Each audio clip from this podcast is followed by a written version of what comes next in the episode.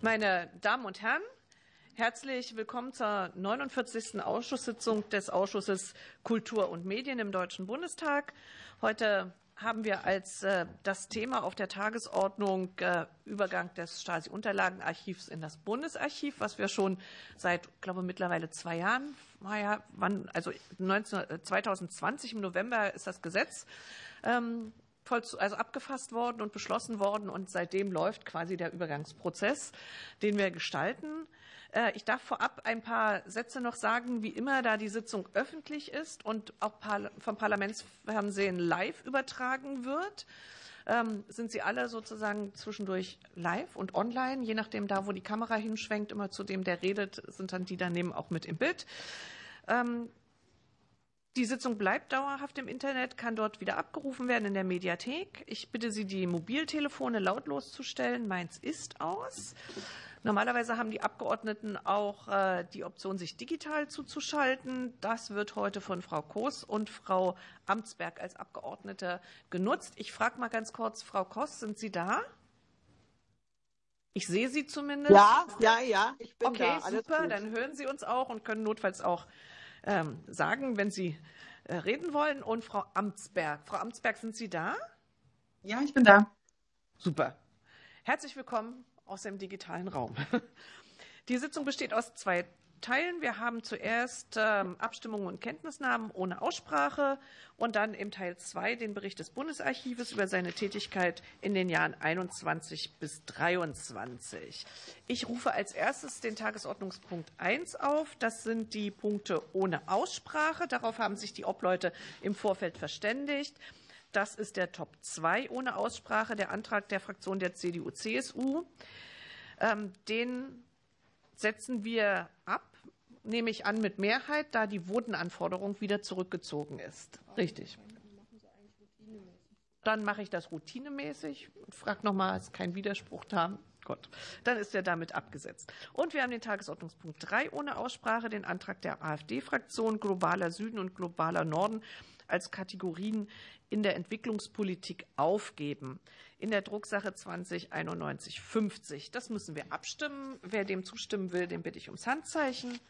Zustimmung bei der AfD, Gegenstimmen bei der FDP, CDU, CSU, Bündnis 90, die Grünen und SPD. Damit abgelehnt. Dann haben wir den Tagesordnungspunkt 4 ohne Aussprache, die Unterrichtung durch die Bundes eine Unterrichtung durch die Bundesregierung, den Baukulturbericht. Den nehmen wir zur Kenntnis. Da sehe ich auch Nicken, dass alle ihn zur Kenntnis nehmen. Dann den Tagesordnungspunkt 5 ohne Aussprache und auch Kenntnisnahme. Die Mitteilung der EU-Kommission Bericht über die Rechtsstaatlichkeit 2022, die Lage der Rechtsstaatlichkeit in der Europäischen Union. Hier sehe ich auch nicken für die Kenntnisnahme, dann ist das zur Kenntnis genommen. Dann haben wir den großen Tagesordnungspunkt mit der Nummer eins, den wir an dieser Stelle, den ich an dieser Stelle aufrufen darf. Das ist die Unterrichtung durch die Bundesregierung, der erste Tätigkeitsbericht des Bundesarchives für den Zeitraum Januar 22 bis Juni 23, der uns zugegangen ist und der beschäftigt sich ausschließlich mit dem Übergang des Stasi-Unterlagenarchivs in das Bundesarchiv. Wie gesagt, ähm, ich hatte ja schon kurz angetextet, am 19. November 2020 ist im Bundestag entschieden worden, das Stasi-Unterlagenarchiv in das Bundesarchiv zu übergeben.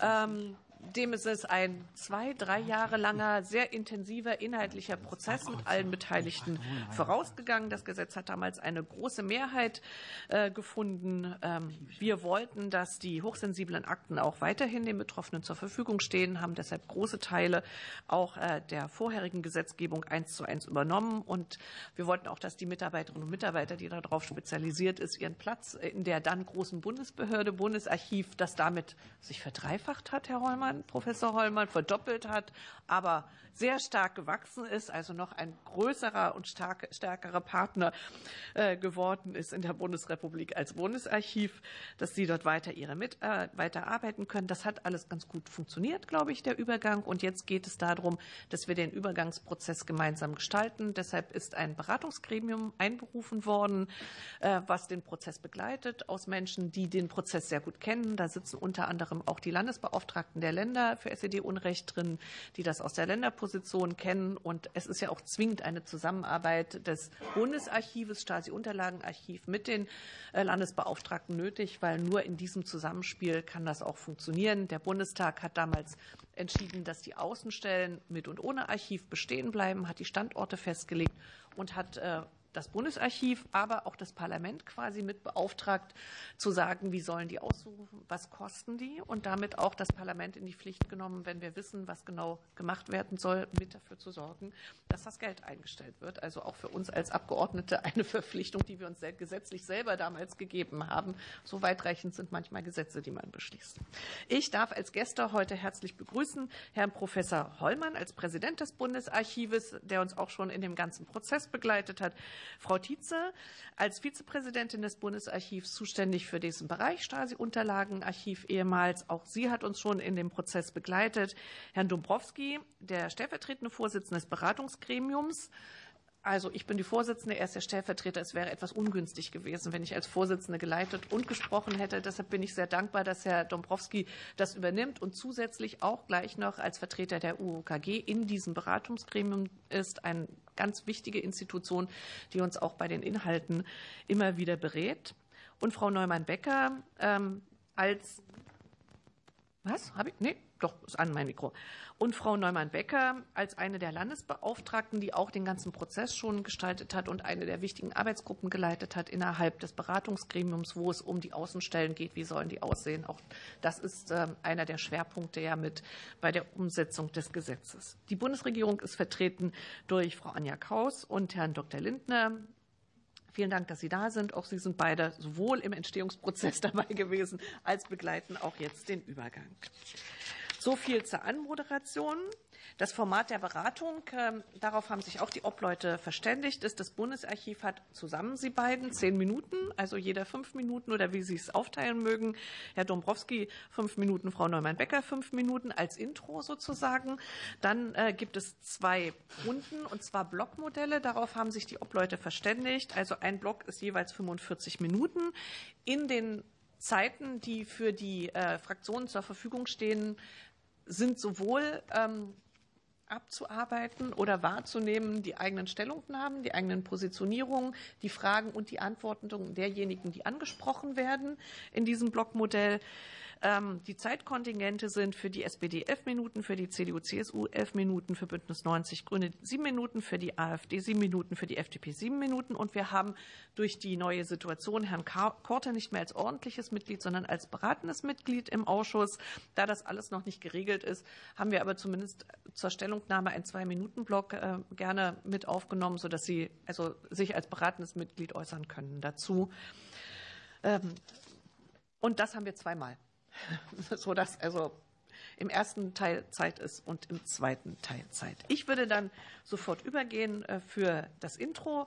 Es beginnt das Bundesarchiv. Herr Professor Hollmann, Frau Tietze, wie Sie mögen. Da oben sehen Sie die Zeit mitlaufen und äh, Sie sind das von mir gewöhnt. Wir müssen uns an den Zeitrahmen halten. Bitte, Sie haben das Wort. Wir geben uns Mühe. Das ist schön. Sehr Frau Vorsitzende, meine Damen und Herren Abgeordnete, meine Damen und Herren, bin sehr froh, dass wir heute zu dieser Gelegenheit über den Tätigkeitsbericht, den wir schon vor einigen Monaten vorgelegt haben, wie das Gesetz es befiehlt, nämlich nach zwei Jahren nach dem Beginn des Transformationsprozesses hier auch heute noch mal Rede und Antwort stehen können. Ich habe am 17. Juni 2021, als die äh, formelle Übergabe über der Einübergang des Stasi-Unterlagenarchivs in das Bundesarchiv im Rahmen eines Festakts begangen wurde, gesagt, das ist keine Prozedur, die innerhalb von 100 Tagen ähm, erledigt werden kann und deshalb auch darum gebeten, dass man mich nicht schon nach 100 Tagen fragt, wo wir denn wohl stünden, sondern habe um 1000 Tage gebeten. Tatsächlich haben wir heute 944 Tage rum. Ähm, wir sind also fast in der Zeit und hätten für alles, was fehlt, immerhin noch 55 Tage gut. Ähm, die Integration, wie gesagt, ist etwas, was in, auch in 1000 Tagen nicht abgeschlossen werden kann. Wir haben es hier, wie Sie sagen, mit zwei großen Behörden zu tun, mit ähm, einem sehr großen Archiv mit über 400 Kilometern Akten und einer sehr großen Beauskunftungsbehörde mit über 1200, mit über 1400 Leuten, die zusammenzubringen, das ist schon eine Herkulesaufgabe.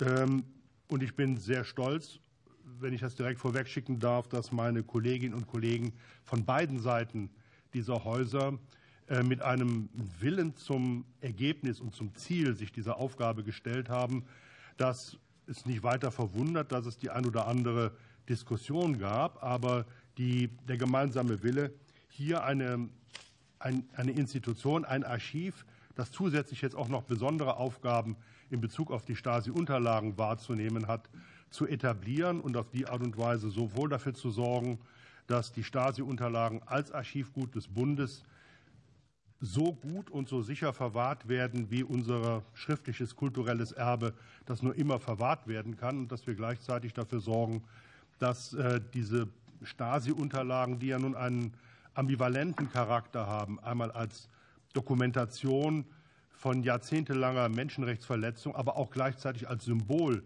einer Selbstbefreiung, äh, dass die in dieser Weise in besonderer Weise sichtbar gemacht werden. Und das ist eine Aufgabe, der wir uns jetzt verpflichtet fühlen. Wir sind sehr gut vorangekommen, haben die Verwaltungen, die Archivtechnik, die IT schon über weite Strecken äh, so weit homogenisiert, dass noch nicht alles, aber doch vieles mittlerweile äh, sehr, sehr gut läuft. Wir sind dabei, gemeinsame fachliche Anwendungen zu etablieren, gemeinsame fachliche Standards für unsere fachlichen Aufgaben der Bestandserhaltung, aber auch der Erschließung und der Digitalisierung. Über das Thema Sichtbarmachung wird meine Kollegin Frau Tietze gleich dann noch mehr sprechen, über politische Bildung und Vermittlung. Mir fällt es zunächst mal zu, darauf hinzuweisen, dass das Thema bauliche Konsolidierung für uns ein enorm wichtiges Thema ist und viele viele Haken, die wir an äh, das ein oder andere machen können, davon abhängen, dass wir auch baulich endlich so weit kommen, wie wir das brauchen. Der Rechnungsprüfungsausschuss hat das vor wenigen Tagen auch noch mal unterstrichen. Die Stasi-Unterlagen sind möglichst bald in gute und ähm, fachgerechte Magazine zu verbringen. Und das ist eine Aufgabe, an der wir, ähm, wir uns mittlerweile insofern beteiligt haben, als wir die besonders schwierige Dienststelle Chemnitz in, eine, in etwas Neues überführen können, wo die Akten sicher sind, aber an allen anderen Stellen erst an einem Punkt sind, an dem wir als Bundesarchiv zwar uns klar, klar geäußert haben, wo und an welcher Stelle wir die Außenstellen haben möchten, insbesondere die mit Archivgut. Aber da sind Parameter insgesamt zu bestimmen, die nicht alleine in unserer ähm, Reichweite liegen. Ein besonderer Fall ist ähm, das Thema Lichtenberg. Da sind besonders, besteht eine besondere Erwartung an diese Dienststelle, aber es sind auch besonders viele Partner, die da unter einen Hut gebracht werden müssen. Ähm, darüber werden wir vielleicht dann an anderer Stelle noch reden.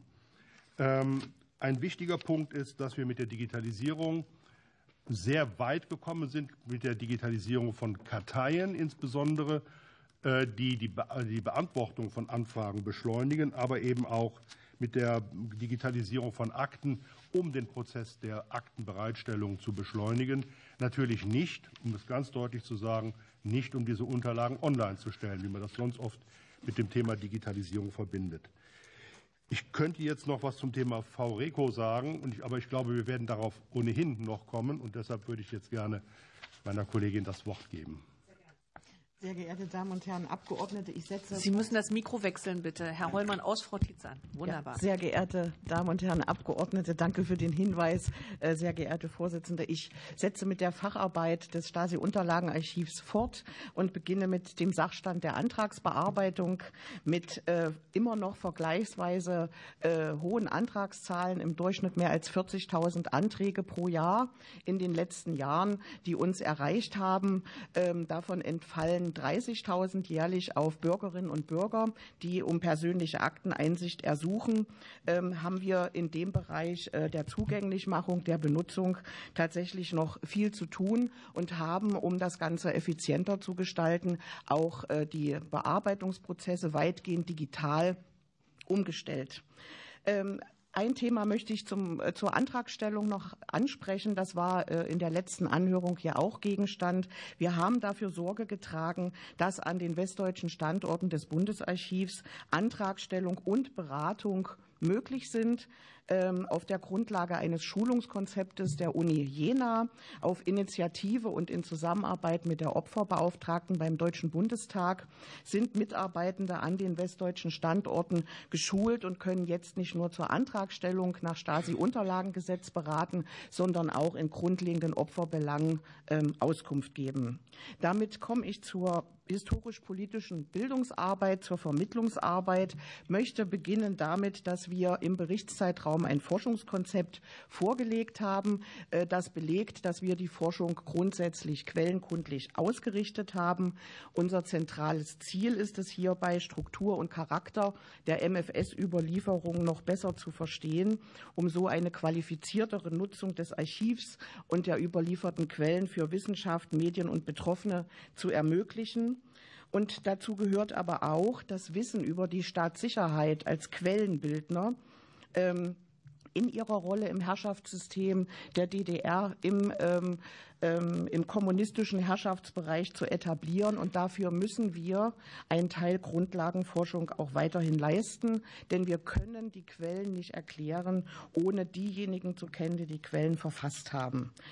Dann, ähm, das können Sie auch im Detail dem Tätigkeitsbericht entnehmen, haben wir einiges auf den Weg gebracht. Eine neue Wanderausstellung, Hybrid alles wissen wollen. Wir haben Länderstudien, ähm, ein bewährtes Format äh, des Hauses auf westdeutsche Bundes Bundesländer erweitert. Wir haben das Campus-Kino etabliert und was mir hier besonders am Herzen liegt, wir haben die Bildungsarbeit im Bereich der Schulen weiter intensivieren können.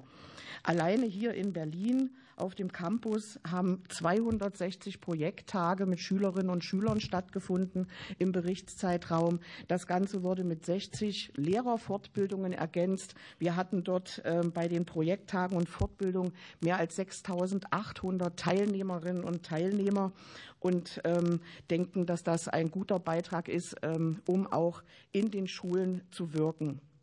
Die Publikation haben wir auf der Grundlage der Forscher im Haus äh, weiter ausbauen können. Neben dem bewährten Format äh, der Editionen, die geheimen Berichte an die SED-Führung, möchte ich kurz heute exemplarisch erwähnen, eine dreibändige Publikation von Ronny Heidenreich, die zum 17. Juni 1953 erschienen ist, in der der Volksaufstand in der DDR aus Dokumenten aus Ostberlin und Bonn dokumentiert wurde und damit unter Einbezug aller unter dem Dach des Bundesarchivs vereinten Quellen zur DDR. Zum Archiv hat Herr Hollmann jetzt schon einiges angerissen. Wir haben dort eine Gefährdungsanalyse zur Unterbringung und zum Zustand der Akten erstellt. Es gibt ein neues Bestandserhaltungskonzept und wir sind dabei, die Archivverwaltungssoftware des Bundesarchivs einzuführen. Mein letzter Punkt ähm, ist das Stichwort Internationales, internationale Zusammenarbeit.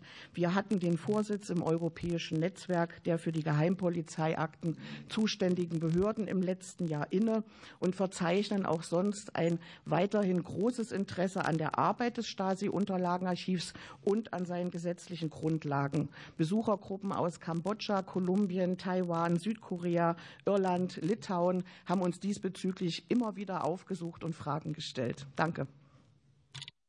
Eine zauberhafte Punktlandung. Vielen Dank. Ähm, Herr Dombrowski, bitte. Ja, vielen Dank. Meine Damen und Herren, der, das Beratungsgremium des Bundesarchivs ist zusammengestellt worden aufgrund von Beschlüssen des Deutschen Bundestags, der Fraktionen, der Bundesregierung und der neuen Länder. Hier sind fachlich versierte Personen, die voll in der Thematik stehen, in das Gremium berufen worden, von daher sachkundig sind. Die konstituierende Sitzung des Beratungsgremiums erfolgte am 20. Juni 2023 und damit ein Jahr nach Ende der Amtszeit des letzten Beauftragten für die Unterlagen des MFS. Warum es ein Jahr gedauert hat, kann ich nicht erklären. Die konstituierende Sitzung verlief harmonisch und war geprägt von dem Willen, die mit der Transformation der BSTU das Bundesarchiv und dem Auftrag des Deutschen Bundestages tatkräftig anzugehen, da der Beirat nur für die Dauer von fünf Jahren berufen wurde. Aus heutiger Sicht kann und muss ich feststellen, dass sich meine und die Erwartungen des Beirates nicht oder noch nicht erfüllt haben. Im Beirat hat sich der Eindruck verfestigt, jedenfalls subjektiv, dass der Beirat vom Bundesarchiv als störend empfunden wird. In einer Sitzung hatte es 1,5 Stunden gebraucht, bevor der Tagesordnungspunkt 1 aufgerufen werden konnte. In der Debatte ging es um die Zusammenarbeit zwischen Beirat und Bundesarchiv. Leider sind Grundsatzdiskussionen immer wieder Gegenstand der Beratungen. Es ist für das Bundesarchiv sicher eine Herausforderung, mit einem Aktenbestand, der lebende Menschen mit ihren Erwartungen zum Inhalt hat, umzugehen. Von den Repräsentanten des Heiligen Römischen Reiches, die zum Bestand des Bundesarchivs auch gehören, kann sich niemand mehr beklagen. Aber die Menschen, über die wir hier äh, zu befinden haben, über deren Akten, die leben zum großen Teil. Die Mitglieder des Beirates, die alle selbst aus Institutionen der Aufarbeitung kommen und überwiegend selbst Zielobjekte der zerstörerischen Arbeit des MFS waren, haben übereinstimmend deutlich gemacht, dass sich über die Betroffenen und darunter viele Kritiker der Fusion ein Versprechen abgegeben haben, dass nach der Fusion von BSTU und Bundesarchiv nicht schlecht, aber vieles besser werden wird. Der Bundestag hat dafür die inhaltlichen Vorgaben beschlossen, die umzusetzen sind. Keinesfalls möchte ich den Präsidenten und erst recht nicht die Vizepräsidentin, die sich sehr für das Thema Aufarbeitung engagiert, kritisieren. Ich habe aber den Eindruck, dass die Arbeitsebene darunter weitermacht wie immer. So war in der Sitzung am 6.11.2023 über die Entwicklung der Standorte und Ausgestaltung der Außenstellen zu beraten. Dazu wurde dem Beirat ein Schaubild vom August 2018, also fünf Jahre alt, vorgelegt, in dem das Wort Bildung nicht erwähnt wurde. Und wie Sie wissen, ist das Thema Bildung ein wichtiger Punkt, den Sie beschlossen haben. Der Mitarbeiter erklärte auf Nachfrage, wir haben bei Personal 20 Prozent Luft. Mir jedenfalls blieb nach dieser Erklärung fast die Luft weg. Unter strategischer und inhaltlicher Planung stellt sich dabei etwas anderes vor. Eine Arbeitsgruppe des Beirates hatte vorsorglich eine eigene Empfehlung zur Ausstattung, Inhalt und Personalbedarf der Außenstellen vorgelegt.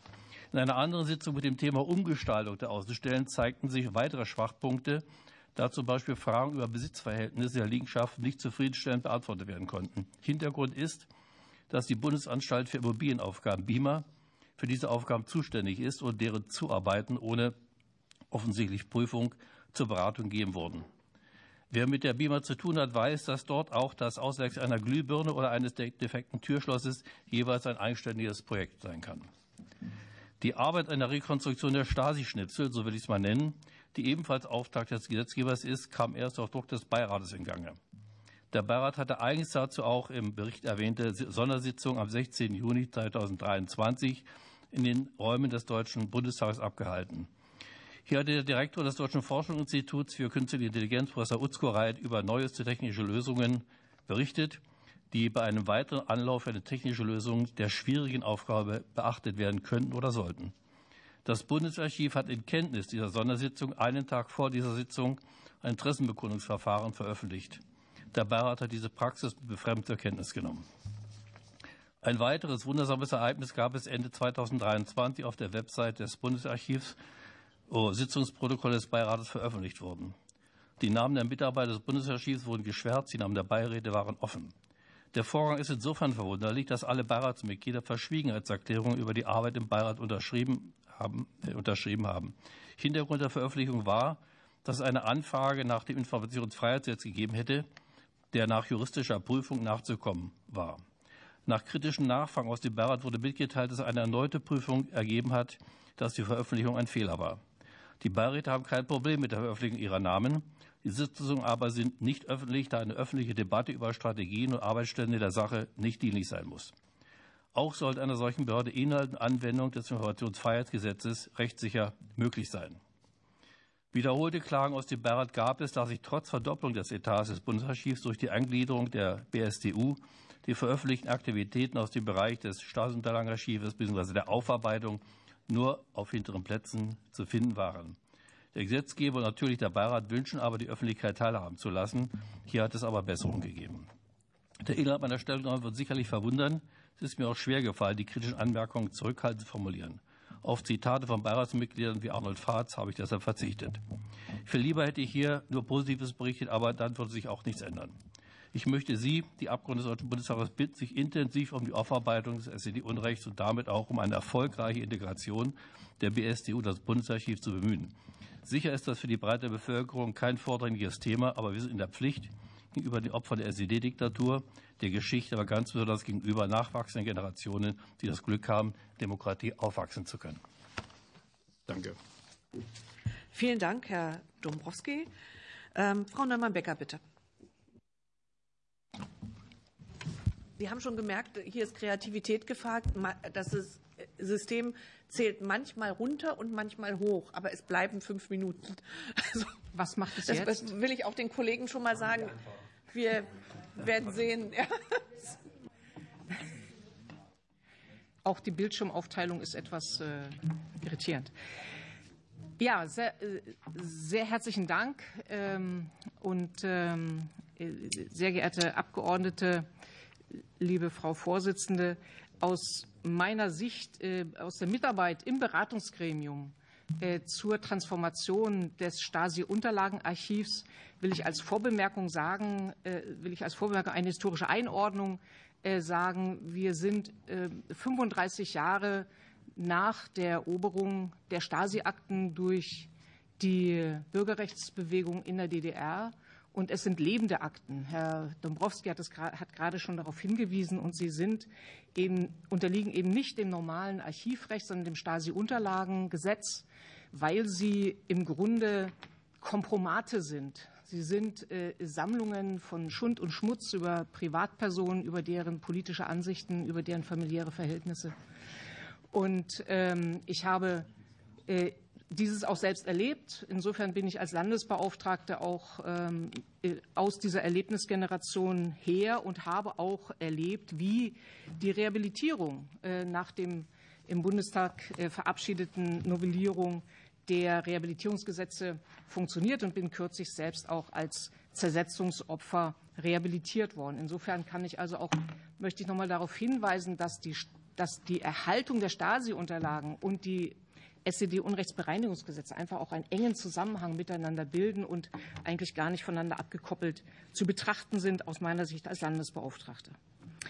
Das Beratungsgremium, in das ich berufen worden bin äh, als Landesbeauftragter aus Sachsen-Anhalt, äh, begleitet diesen Prozess der Umstrukturierung des Stasi-Unterlagenarchivs hin in das Bundesarchiv und ich bin gebeten worden, zum Thema der Außenstellen ähm, Stellung zu nehmen, sozusagen aus der, was ja aus Sicht der Länder das besonders wichtige Thema ist.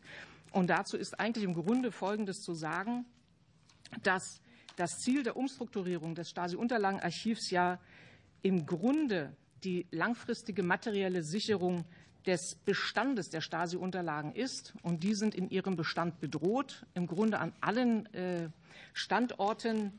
So hat das Bundesarchiv diese Situation ja auch übernommen. Sie werden Gro zum großen Teil nicht sachgerecht gelagert. Deshalb haben Sie bei der Novellierung des Stasi-Unterlagengesetzes vor einigen Jahren beschlossen, dass hier neu gebaut werden muss und dass die Stasi-Unterlagen in den Ländern in einem Archiv jeweils zu lagern sind und in einem Archiv und es eine weitere Außenstelle des Stasi-Unterlagenarchivs gibt ohne Akten. Im Grunde muss man sagen, es ist an der Zeit, diese Bauten zu planen.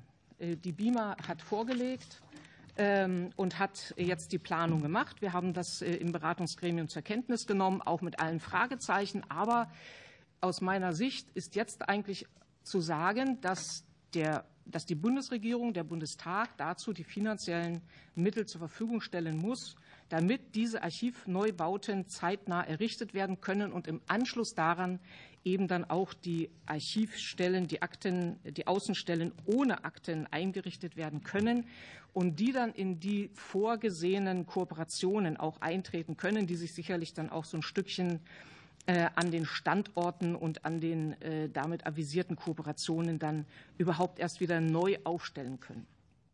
Die Phase der Vorplanung, in der wir jetzt im Grunde seit vier Jahren oder noch länger sind, muss in eine Umsetzungsphase überführt werden. Ähm, und äh, dazu braucht es Klarheit. Auch die Länder äh, brauchen dafür Klarheit. Ich erlebe in den Ländern ein großes Interesse daran, dass die Akten in den Ländern bleiben und dass sie eben auch dann sachgerecht verwahrt werden können. Zur Arbeit der Außenstellen, die brauchen dann auch künftig die notwendige finanzielle und personelle Ausstattung, um die Aufgaben erfüllen zu können, die nach dem Stasi-Unterlagengesetz ihnen zugefallen sind. Wir haben das in einer Arbeitsgruppe, die wir aus dem Beratungsgremium heraus gebildet haben, etwas genauer beschrieben, was diese ähm, Außenstellen auch ohne Archiv tun sollen und haben dafür Eckpunkte formuliert. Und als letzten Punkt möchte ich gerne ansprechen äh, Paragraph, zu Paragraph 39 des Stasi-Unterlagengesetzes. Das Beratungsgremium ist ähm, zeitlich befristet eingesetzt auf fünf Jahre. Ich habe schon 2020 äh, darauf hingewiesen, dass das möglicherweise ein Punkt ist, den man sich überlegen muss, weil äh, eben diese Akten im Grunde lebende Personen betreffen und auch Fragen des Umgangs damit immer wieder neu auftreten. Und diese Frage möchte ich jetzt äh, erneut in den Raum stellen, ob man dieses Beratungsgremium nicht zumindest mittelfristig auf Dauer stellen muss, weil wir in drei Jahren noch nicht die fertigen Archivgebäude wahrscheinlich sehen werden und eben der Transformationsprozess nicht abgeschlossen sein wird. Herzlichen Dank für Ihre Aufmerksamkeit. Vielen Dank. Wir treten ein in, die, in den ersten ähm, Beratungsblock in der Reihenfolge SPD, CDU, CSU, Bündnis 90, die Grünen, AfD und FDP. Danach Herr Korte als beratendes Mitglied. Ich will für den zweiten Block, das haben wir in der Obleute-Runde auch so besprochen gehabt, äh, äh, ankündigen, dass äh, für den zweiten Block in der Reihenfolge die SPD und die FDP tauscht mit sozusagen der Position, an der sie dran ist, mitreden, so dass die FDP bei dem zweiten Block an der ersten Stelle in der Reihenfolge steht. So, dann darf ich für die SPD mich selbst aufrufen als Berichterstatterin. Ich rede zwar nicht als Vorsitzende des Beratungsgremiums, aber als Berichterstatterin bin ich dann doch diejenige, die das Thema bei sich verortet und will ähm, erstmal noch ähm, einen Dank an alle Kolleginnen und Kollegen auch der letzten Legislatur sagen, wo in großer äh, also mit, mit großer Gemeinsamkeit über die Fraktionen ähm, FDP, CDU, CSU, SPD, Bündnis 90, Grüne zusammen ein ähm, sehr kluger Gesetzentwurf eingebracht und verabschiedet worden ist, zu dem nachher auch ähm, die äh, Neueinrichtung der Opferbeauftragten gehört. Das ist heute nicht das Thema, aber gehört ja in den Gesamtkomplex mit rein. Ähm, wo ich heute auch als Vorsitzende des Beratungsgremiums immer nur sagen kann, es war klug, dass wir so im Detail im Gesetz alles beschlossen haben und auch gesagt haben, was wir wollen. Ähm, ja, das ist manchmal äh, schwierig in der Umsetzung ähm, vom, Bund, äh, vom Stasi-Unterlagenarchiv ins Bundesarchiv, aber ich glaube, ohne diese feste und klare Festlegung dessen, welche Außenstellen wir haben wollen, wie sie arbeiten sollen, was, äh, wie als ja zwar integrierter, aber solitär das Stasi-Unterlagenarchiv doch mit seiner Besonderheit der persönlichen Akten, wo die Menschen heute noch leben oder die Kinder leben, ähm, zu sehen ist und was wir aus dem Stasi-Unterlagengesetz erhalten haben, eins zu eins übernommen haben, wie wichtig das gewesen ist. Weil gerade in den Diskussionen beim Übergang man merkt, ähm, dass ähm, da also vergangene Akten und lebende Akten, sage ich immer, ja, doch unterschiedlicher Beachtung und äh, Bewertung bedürfen. Deshalb, glaube ich, war das sehr klug, in der letzten Legislatur ein auch solches Gesetz sehr übergreifend in einer großen Gemeinsamkeit zu beschließen, weil das eine Aufgabe nicht nur von einer Legislatur ist, sondern da will ich Frau Neumann-Becker gerne zustimmen, auch noch eine Aufgabe der nächsten Legislaturen sein wird. Ähm, in dieser Legislatur wäre ich sehr dankbar tatsächlich, ähm, wenn wir die Standortentscheidungen nicht nur ähm, besprechen könnten, sondern auch umsetzen könnten. Wir haben, ähm, glaube ich, auch als Beratungsarchiv, äh, äh Beratungsgremium äh, da noch ziemlich viel Gesprächsbedarf, insbesondere mit der BIMA offen, was sozusagen die Vorstellungen angeht, wo sollen die Archivneubauten hin am Standort Campus der Demokratie. Das wissen die meisten, was gemeint ist. Wird es eine große, eine kleine oder mittlere Lösung? Da sind wir, glaube ich, ziemlich einig, äh, sowohl im Beratungsgremium als auch mit dem Bundesarchiv. Da hat es lange Diskussionen gegeben. Aber die Umsetzung äh, durch die BIMA ist sehr schwierig. Aber ich habe schon Herrn Wanderwitz auch die Augen rollen sehen aus alter Verwendung, sage ich mal. Ähm, das Problem haben nicht nur wir bei dem Thema, sondern das hat Herr Dombrowski, glaube ich, sehr richtig ähm, äh, beschrieben. Ähm, ich will auch noch mal Danke sagen an sowohl die, den Präsidenten als die Vizepräsidentin. Es ist nicht immer einfach, die unterschiedlichen Sichtweisen zusammenzubringen, aber wir pflegen da gegenseitig das äh, offene Wort und ich glaube, inzwischen haben wir auch verstanden, dass es halt auch unterschiedliche Aufgaben sind, die wir zu erledigen haben da. Trotzdem hat das Bundesarchiv äh, in den letzten Jahren auch schon sehr gute Arbeit geleistet. Das, was Herr Hollmann und Frau Tietze vorgetragen haben, auch was die Betreuung angeht von Besuchergruppen und was auch die Idee angeht, wie kriegen wir ähm, das System der Stasi-Unterlagen mit seinem eigenen Kennzeichnungssystem. Ich bin immer wieder überrascht, wie äh, im Detail die Landesbeauftragten das alles kennen. Selbst ich, die sich schon jahrelang damit beschäftigt, stecke trotzdem nicht so in dem Thema. Deshalb ist es sehr gut, dass die Landesbeauftragten in diesem Gremium sitzen und auch immer wieder darauf hinweisen könnten, hier gibt es Probleme, hier könnten andere Generationen das nicht mehr erkennen, weil sie das Innenleben nicht kennen, wie die Kennzeichnung, wie die Systematik in den Karteien ist. Das ist ein ständiger Diskussionsprozess, äh, wo ich nur sagen kann, gut, dass wir das Beratungsgremium haben.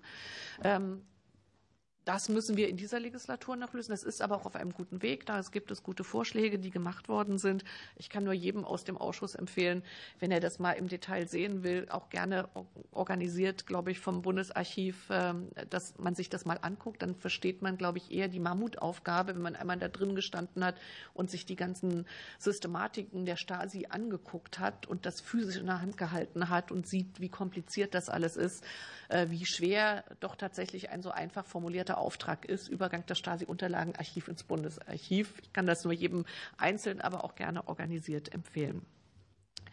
Ähm, ich hätte gerne noch mal ähm, an die beiden, ähm, also an den Präsidenten und die Vizepräsidenten, vielleicht eine Antwort oder auch Frage, äh, wie entscheidungsreif Sie die Machbarkeitsstudium sehen, welche Standorte aus Ihrer Sicht entscheidungsreif sind. Wir haben im Gremium auch darüber geredet, welche Standorte das sind. Bei einigen sind wir dann auch, so wie es Herr Nombrowski entschieden hat, von einer alten Vorlage dann doch mal auf eine aktuellere gekommen und konnten daraufhin besser entscheiden oder uns positionieren. Aber welche halten Sie für entscheidungsreif? Äh, und nochmal ähm, das Thema ähm, Campus der Demokratie. Ähm, wie zeitnah sind aus Ihrer Sicht die Notwendigkeiten der Finanzierungsentscheidungen, die ja dann über die BIMA laufen müssen, über, den, äh, über BKM im Haushalt refinanziert werden müssen als Mieten, das ist klar. Aber wie entscheidungsreif ist das und was erwarten Sie dort? Zwei, drei Sätze vielleicht noch mal zur Personalentwicklung. Und ähm, an Frau Neumann-Becker noch mal äh, die Frage, Sie haben gesagt, ähm, die Arbeitsgruppe, nun kenne ich das alles, aber ich glaube, der Rest hier kennt es nicht so gut. ähm, wie genau stellt sich das Beratungsgremium äh, die Arbeit der Außenstellen vor? Was sind die festen Größen und äh, was sind die inhaltlichen Aufgaben, die das, äh, die Arbeitsgruppe in ihrer Vorstellung aufgeschrieben hat dazu? Jeder zweieinhalb Minuten. Als erstes das Archiv vielleicht. Ja. Ja, vielen Dank. Ähm, die Entscheidungsreife der Machbarkeitsstudien. Es ist so, dass wir für äh, sowohl Rostock als auch Frankfurt-Oder als auch Halle, Erfurt und, äh, was habe ich vergessen, Leipzig, ähm, eigentlich klare Aussagen haben, wo, das, wo die Standorte stattfinden sollen.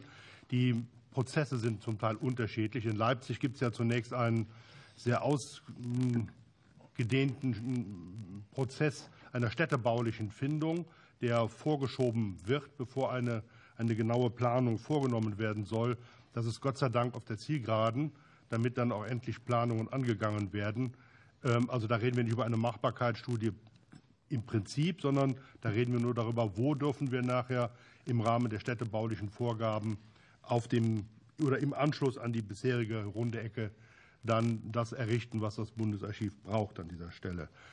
Ähm, wir sind uns einig darüber, dass in Frankfurt-Oder der jetzige Standort ausgebaut werden soll. Ähm, wir haben in Erfurt auf dem Petersberg eigentlich ein Baugelände und äh, so, dass man da beginnen könnte. In äh, Halle an der Saale haben wir das Problem, dass wir zwar genau wissen, wo wir hinwollen, aber es zwischenzeitlich zumindest in den Medien mal äh, Irritationen darüber gab, dass die jetzt dort verordnete Justizvollzugsanstalt vielleicht etwas länger drin bleiben muss. Aber aus meiner Sicht ist das gar nicht störend, denn der Zeitraum, der da avisiert wurde für ein längeres Verbleiben, äh, liegt ohne weiteres parallel zu dem, was wir noch brauchen, um eine Planung zu machen. Ähm, Rostock hätten wir auch eine klare Vorstellung. Wir haben auch für alle diese in den Machbarkeitsstudien, die Alternativen, äh, die bezeichnet wurden, klare äh, Prioritäten des Bundesarchivs bezeichnet. Ich denke, wir sind mit BKM da im Wesentlichen einig darüber. Da gab es überhaupt keine großen Debatten. Und es bedarf jetzt einer auch der Anerkennung der dahinterstehenden beträchtlichen Finanzbedarfe. Das ist überhaupt keine Frage. Das größte Problem, Sie haben es angesprochen, ist aus meiner Sicht Lichtenberg, weil der Prozess der Machbarkeitsstudie sich da schon so elend, Entschuldigung, schon so lange ähm, hinzieht, äh, schon mehr als fünf Jahre, dass wir und immer wieder auch wieder angehalten wurde. Und jetzt gibt es eine zweite Machbarkeitsstudie, die zum Thema Forum Opposition und Widerstand ähm, noch nicht fertig ist, zumindest meines Wissens noch nicht fertig ist, aber die wir werden einbeziehen müssen in die weiteren Planungen, weil das ja ein gemeinsamer Campus für Demokratie werden soll. Also das ist in meinen Augen das schwierigste Feld, weil wir da noch nicht mal alle Parameter geklärt haben, äh, wo wir zusammenwirken werden. Die Personalentwicklung ist insgesamt ein schwieriges Feld. Das ähm, kann ich in der derzeitigen Situation gar nicht verhehlen. Ähm, ein Blick in den Haushalt des Bundesarchivs, es macht gar keinen Sinn, darum herum reden zu wollen. Wir sind, auch wenn das bisweilen anders heißt, rein was unsere Stellen angeht, die größte Kultureinrichtung in Deutschland mit 2322,6 Planstellen. Aber wir haben schon lange nicht mehr für alle diese Planstellen das Geld, um sie auch tatsächlich zu besetzen. Das hat etwas mit der Deckelung der Haushalte im Bereich der Personal, des Personalwesens zu tun und mit dem Umstand, dass wir heute noch nicht wissen, ob wir die äh, Tarifsteigerungen oder in welchem Maße wir sie umgesetzt bekommen, sodass wir äh, zwar freie Stellen haben, die wir auch besetzen könnten, aber wir können sie nicht besetzen, weil wir nicht das Geld haben, das zu tun. Das ist eine paradoxe Situation und äh, mit Verlaub, sie treibt mich bisweilen an den Rand dessen, was ich auch noch erklären kann. Aber da sind wir ein wenig in Not und glauben, dass uns da ähm, Hilfe gebracht werden muss, damit wir die Kompetenz und all das, was wir in unserem Haus versammelt haben und die Kraft dieses Motors dann auch tatsächlich auf die Straße bringen können. Ähm, würden Sie zu den Außenstellen noch? Ich würde sagen, das machen wir im zweiten Block. Ja. Da ist mehr Zeit zum Antworten. Die SPD drin, ne? hat noch mal elf Minuten und ich mache nicht noch mal ein Intro. Dann nehme ich äh, die Frage an Frau Neumann-Becker und äh, nicht jetzt und die Frage an, weil wir sind durch. Und Frau Tietze äh, in die zweite Antwortrunde, in den zweiten Block der SPD. Also bitte erinnern, was ich gefragt habe und dann, die SPD hat noch mal elf Minuten und da können Sie dann innerhalb der Zeit antworten. Es ist genug Zeit zur Verfügung. Ähm, Vielen Dank erstmal ans Archiv und dann in der zweiten Runde sozusagen den zweiten Teil der Antwort. Dann für die CDU-CSU-Fraktion Frau Dr. Schenderlein, bitte. Vielen Dank, Frau Vorsitzende. Vielen Dank für die ausführlichen Antworten. Ich finde das ähm, sehr aufschlussreich und auch sehr wichtig, dass wir darüber heute diskutieren.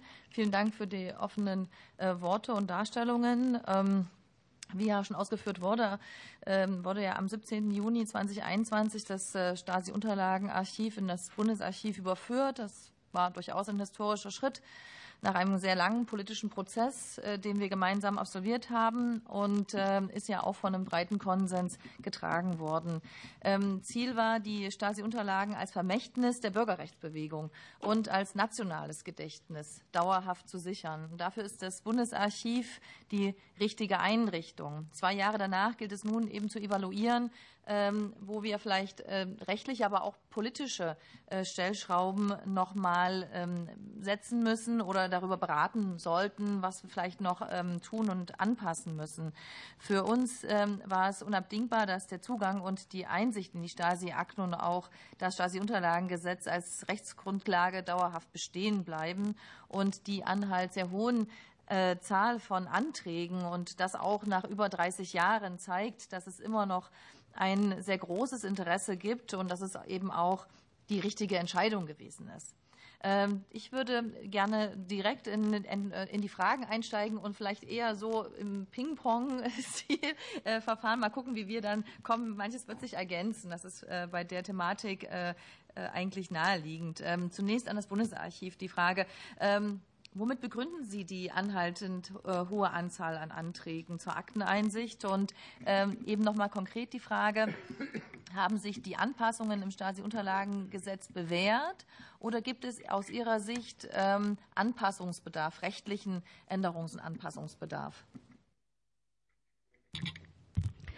Ja, womit begründen wir die äh, konstanten Zahlen? Also in, in, in, nicht unerheblichen Teil, fast ein Viertel oder gut 20 Prozent, machen die Anträge auf der Grundlage des Paragraphen 15 aus. Das sind die Enkelkinder, also die nahen Angehörigen, ne, die äh, eben auch äh, wissen wollen, ähm, äh, wie das bei den Großeltern oder den Eltern war. Und ansonsten nehmen wir wahr, wir führen dazu zwar keine eigene Erhebung, dass aber doch einige ähm, oder viele abwarten, bis sie im pensioniert sind, in Rente gegangen sind und dann die Dinge sortieren wollen. Wir haben tatsächlich, ähm, ich sag mal, in der vorhin angegebenen Zahl 30.000 Anträge auf Akteneinsicht von Bürgerinnen und Bürgern, gut 70 Prozent Erstanträge. Es laufen auch Wiederholungsanträge, dass Leute eben dann einfach nach vier, fünf Jahren nochmal einen Antrag stellen. Die erfassen wir in der Zahl mit, aber wir haben eine sehr hohe Quote Erstanträge und ähm, Herr Hollmann, die Änderung im Stasi-Unterlagengesetz, wollen Sie dazu was sagen? Ja, ich würde da gar nicht viel zu sagen wollen, außer äh, den einen Punkt, dass wir immer wieder darüber reden, äh, in unter welchen Konditionen Wissenschaft an die Stasi-Unterlagen herankommt, weil wir das ja beklagen, dass die Wissenschaft insgesamt äh, da nicht so richtig Feuer fangen will. Äh, es wird ja immer noch davon gesprochen, dass es da eine besondere äh, privilegierte Forschung von Seiten der des Bundesarchivs gäbe, was so gar nicht stimmt. Ähm, ein Punkt ist für mich, dass im Stasi-Unterlagengesetz für die, den Zugang für die wissenschaftliche Forschung bisher immer noch diese, äh, diese Formulierung sehr hoch gehalten wird, dass diese Forschung etwas im engeren Sinne mit der Stasi zu tun haben muss und ihrem Wirken. Wir können aber mittlerweile feststellen, dass es eine ganze Reihe von Arbeiten, Forschungsanliegen zur Geschichte der DDR gibt, bei denen die Stasi-Unterlagen die richtige Quelle zwar wären, bei denen sie aber nicht das eigentliche oder das zentrale Forschungsthema sind. Da vielleicht etwas mehr Öffnung hm, zu schaffen, sodass meine Kolleginnen und Kollegen da auch eine weitere Auslegung anwenden könnten. Das wäre sehr hilfreich. Vielen Dank.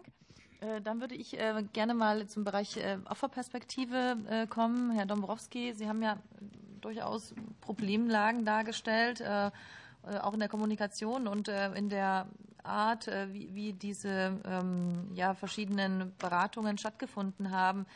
Ähm, vielleicht erst nochmal grundsätzlich, ähm, das hatten Sie ja auch gesagt, das äh, Amt der SED-Opferbeauftragten war ja uns auch wichtig. Das haben wir ja mit gemeinsam eingeführt.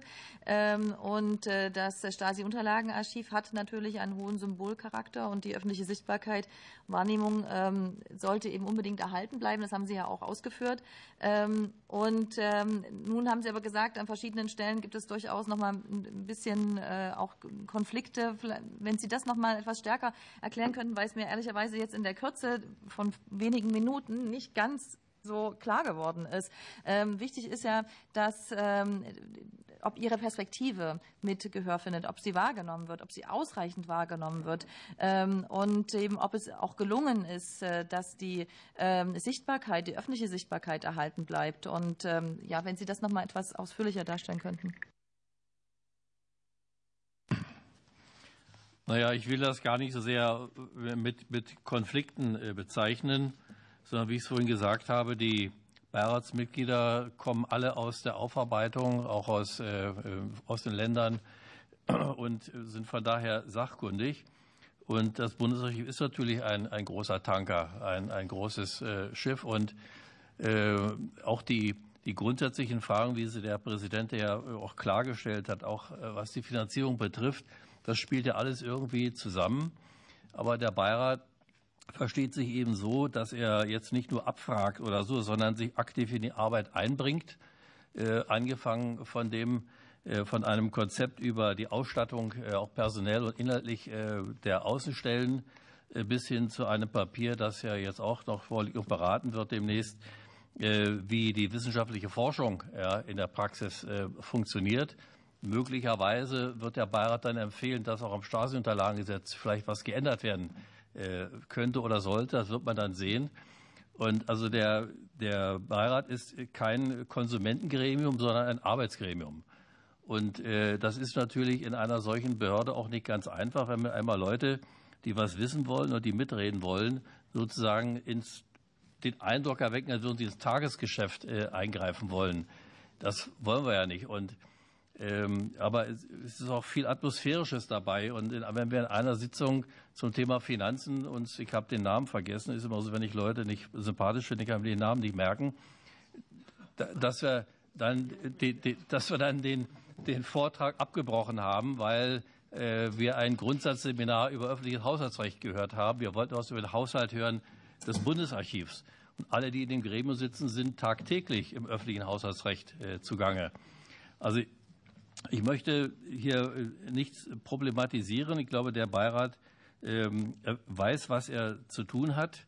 Und ich möchte Sie auch als Abgeordnete, ich habe das vorhin am Schluss auch gesagt, auch bitten, auch zu drängen, dass das Gesetz auch umgesetzt wird, auch wenn es Geld kostet. Und äh, im Beirat äh, haben sich die Kolleginnen und Kollegen, jeder hat ja spezielles Wissen.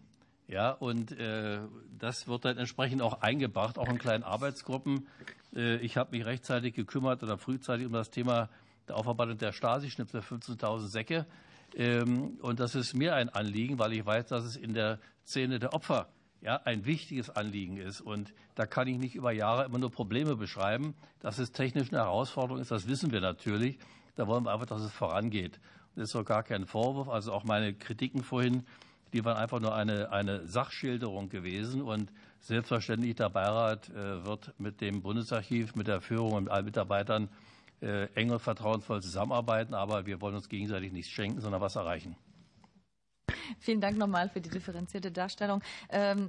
Ähm, auch nochmal die Frage, aber jetzt eher an BKM. Ähm, das interessierte mich eigentlich äh, nämlich ähnlich, äh, wie jetzt die Entwicklung der Außenarchivstandorte aus Ihrer Sicht äh, vorangeht. Also im Bericht steht, die Entwicklung zukunftsfähiger Archivstandorte für die Stasi-Unterlagen stellt eine große Herausforderung dar. Ähm, seit Ende März 2023 liegen BKM die Ergebnisse der Machbarkeitsstudien vor. Was ist das Ergebnis der Auswertung der Machbarkeitsstudien? Gibt es aus Ihrer Sicht eine Priorisierung? Herr Professor Hollmann hat ja vorhin schon ein paar Punkte genannt, ein paar Standorte, aber wie ist da nochmal Ihre Perspektive? Ja, danke schön. Frau, Frau Vorsitzende, sehr geehrte Damen und Herren Abgeordnete. Ähm, ja, ich, ähm, ähm, die Abläufe stellen sich ähm, so dar, also seit ähm, einigen Monaten, seit Herbst, oder nein, nicht seit einigen Monaten, seit Herbst, ähm, liegen diese Machbarkeitsstudien mit dem entsprechenden Votum des Bundesarchivs auch bei uns äh, zur Entscheidung vor. Ähm, das Ganze ist, befindet sich zurzeit in der hausinternen Abstimmung, Prüfung und Beratung. Ähm, Sie werden sicherlich oder selbstverständlich hier eingebunden, sobald es da relevante Entscheidungen gibt, auch hausintern. Das ist natürlich eine politische Entscheidung. Ähm, ich glaube aber tatsächlich schon sagen zu können, dass, dass wir da mit dem Bundesarchiv nicht auseinander sind. Die Prioritäten sind ja äh, völlig klar an den Standorten, auch die Vorgaben des Gesetzes, ne? die Anbindung an die Gedenkstättenlandschaft. Ähm, es gibt drei Standorte, bei denen es sich sehr gut anbietet, dass man vor Ort ähm, die Archive neu oder das Archiv neu baut. Also insofern sind wir da mit dem Bundesarchiv nicht im Wesentlichen auseinander, wobei ich hier jetzt natürlich noch keiner Entscheidung vorgreifen kann. Vielen Dank. Dann Bündnis 90 Die Grünen. Frau Amtsberg. Frau Amtsberg? Hallo? Ich sehe keinen mehr. Soll ich mal schnell wechseln zur AfD und dann gucken, dass wir Frau Amtsberg äh, wieder reinkriegen und dann ist, ja, würde die AfD weitermachen? Herr Frömming, bitte. Sehr gern. Vielen Dank, Frau Vorsitzende. Also zunächst mal vorweg, als wir in der letzten Legislaturperiode ähm, gesprochen haben über den Umzug, hätte ich fast gesagt, also die Überführung des Stasi-Archivs ins Bundesarchivs, da waren wir die einzige Fraktion, die hier Skepsis geäußert hat. Wir haben es am Ende auch abgelehnt, weil unser Eindruck war, äh, dass die Zeit dafür noch nicht reif ist. Und ich muss schon sagen, nach den Berichten, die wir jetzt schriftlich vorliegen haben, die wir gehört haben, auch aus dem Beirat, ähm, verdichtet sich mein Eindruck, dass wir da nicht ganz äh, falsch lagen. Denn egal in welche Bereiche wir jetzt gucken, es sind ja überall nur Defizite festzustellen. Egal, ob wir über die Außenstellen sprechen, äh, wenn wir gucken, sind denn die Betroffenen zufrieden, dann hören wir, sie sind nicht zufrieden. Wenn wir in den Bereich der wissenschaftlichen Forschung gucken, äh, gibt es auch Klagen. Und da möchte ich gerne mal ansetzen und dann die erste Frage an Herrn Professor Hollmann äh, stellen. Wir hatten ja bis vor kurzem noch einen wunderbaren Forschungsverbund SED-Staat. Ein Redaktionsmitglied aus äh, der zugehörigen Zeitschrift, der Herr Jochen Staat, hat in der zweiten Jahreshälfte letztes Jahr Folgendes in der Zeitschrift ähm, geschrieben. Ich zitiere. Auch eineinhalb Jahre nach der Übernahme des Stasi-Archivs durch das Bundesarchiv hat sich nichts an der wissenschaftsfeindlichen Praxis der Stasi-Aktenverwaltung geändert. Doch nicht nur gegenüber Antragstellern treibt das Stasi-Archiv sein Schwärzungsunwesen, auch im eigenen Internetauftritt zur politischen Bildung werden Personen der Zeitgeschichte unkenntlich gemacht. Er bringt dann noch einige Beispiele, sogar aus äh, zur NS-Geschichte, zu Alois Brunner und so weiter. Ähm, also das macht mich jetzt schon hellhörig. Ähm, wie ist das ein Einzelfall oder gab es solche Klagen öfter? Haben Sie sich mit dem Herrn auseinandergesetzt? Äh, ist, vielleicht können Sie das mal erläutern, was da los war. Wenn Sie gestatten, würde ich äh, die Antwort ähm, übernehmen. Gerne. Ähm, selbstverständlich erreichen uns solche Rückmeldungen. Ich kann aber äh, mit, mit Fug und Recht sagen, das ähm, ist nicht der Regelfall, dass äh, solche Rückmeldungen publiziert werden, sondern die meisten oder der Regelfall in der Forschungslandschaft ist, die Kolleginnen und Kollegen extern sind institutionell angebunden, haben den sogenannten privilegierten Aktenzugang. Das heißt, auch die können auf der Grundlage des Stuck unanonymisiert Einsicht nehmen. Sie bekommen dann aber im Nachgang die Kopien, die sie erbitten, geschwärzt. Ähm, aber da gibt es schon ähm, ähm, viele Rechte und es gibt gelegentlich, Herr Frömming, die ähm, Diskussion äh, zur Schwärzungspraxis, ähm, dass da äh, vielleicht mal eine Kollegin anders schwärzt als jemand anders. Aber was mir ganz wichtig ist, wir haben äh, all diese Dinge, die Herr Staat in seinem Aufsatz veröffentlicht hat, geprüft.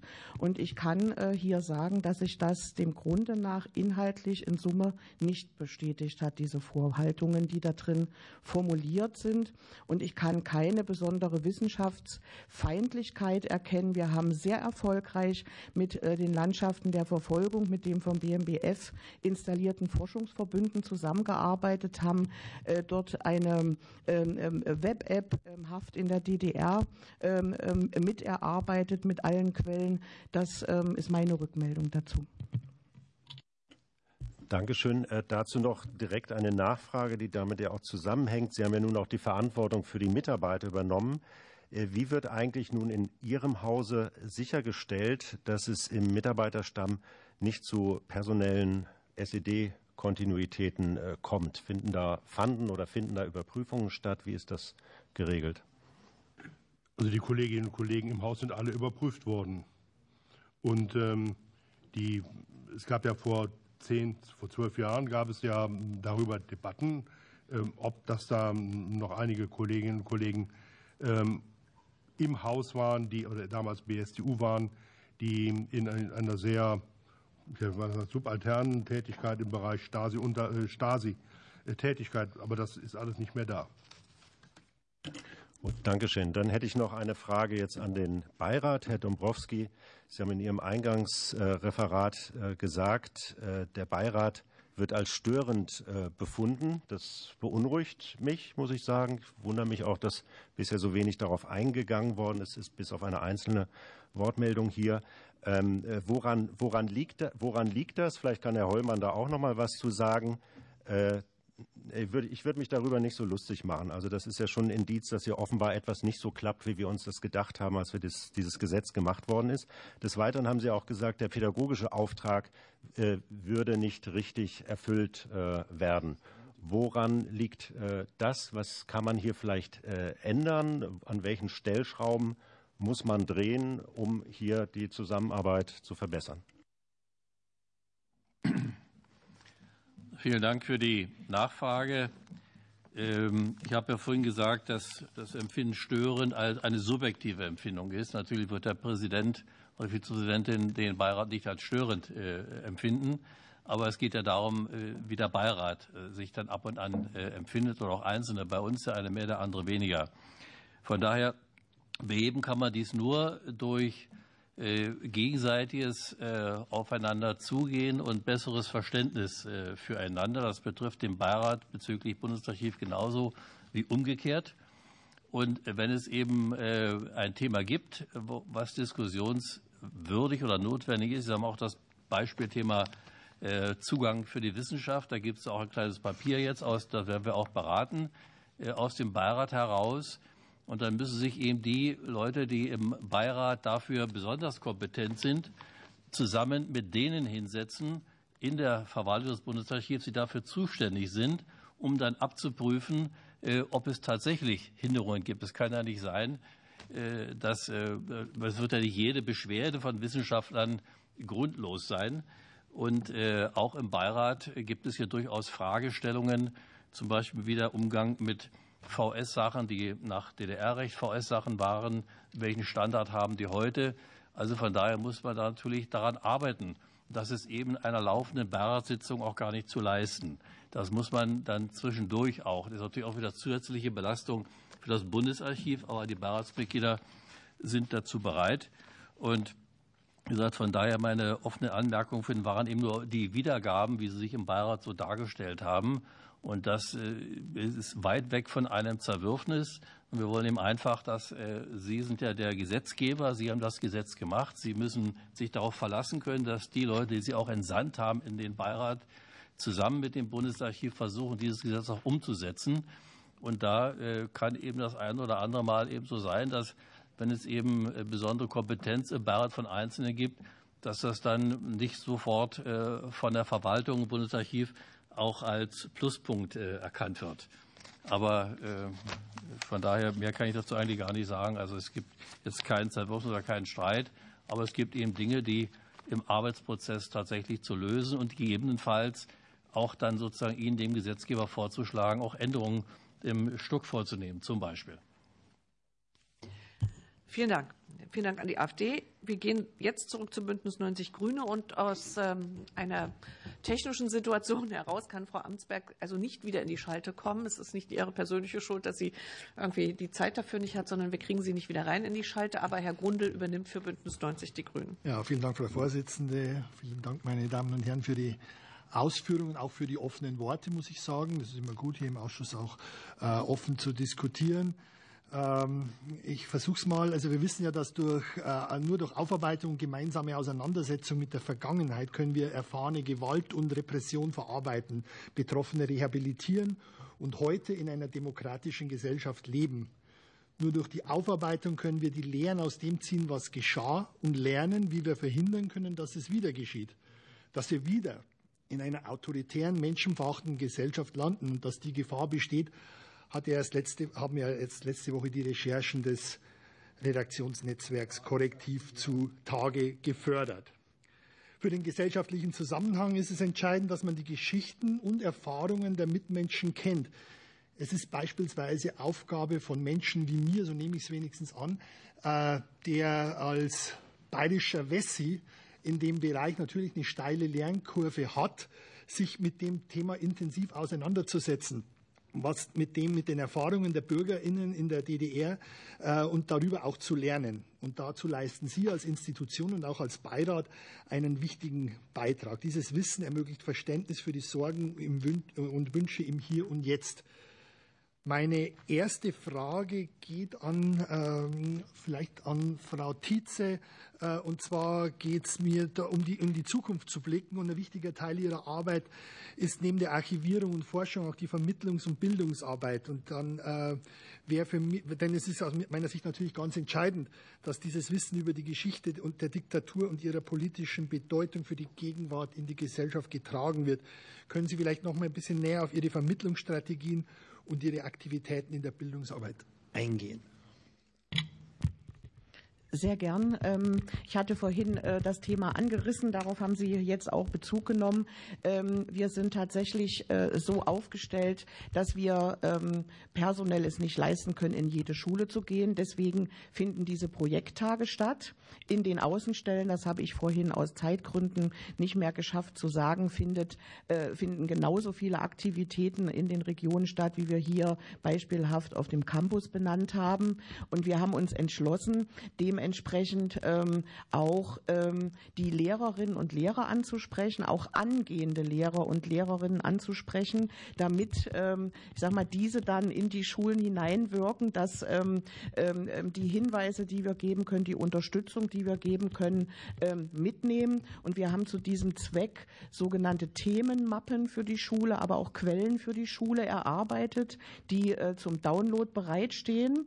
Und die Themenmappen beziehungsweise Hefte, die es gibt, die erfahren länderweit, ich bin äh, sehr viel in den ostdeutschen Ländern unterwegs, ein positives Feedback. Damit wird in Schulen gearbeitet. Und wir haben zunehmend begonnen, ähm, diese Zusammenarbeit in Kooperationsvereinbarung zu verfestigen. Zuletzt in Thüringen mit dem Schulamt Thüringen Ost, sodass wir wirklich ganz gezielt die, die, die Lehrerschaft und äh, die Referendare ansprechen können. Wir leisten aber auch in Zusammenarbeit mit den Volkshochschulen einen Beitrag in der Erwachsenenbildung.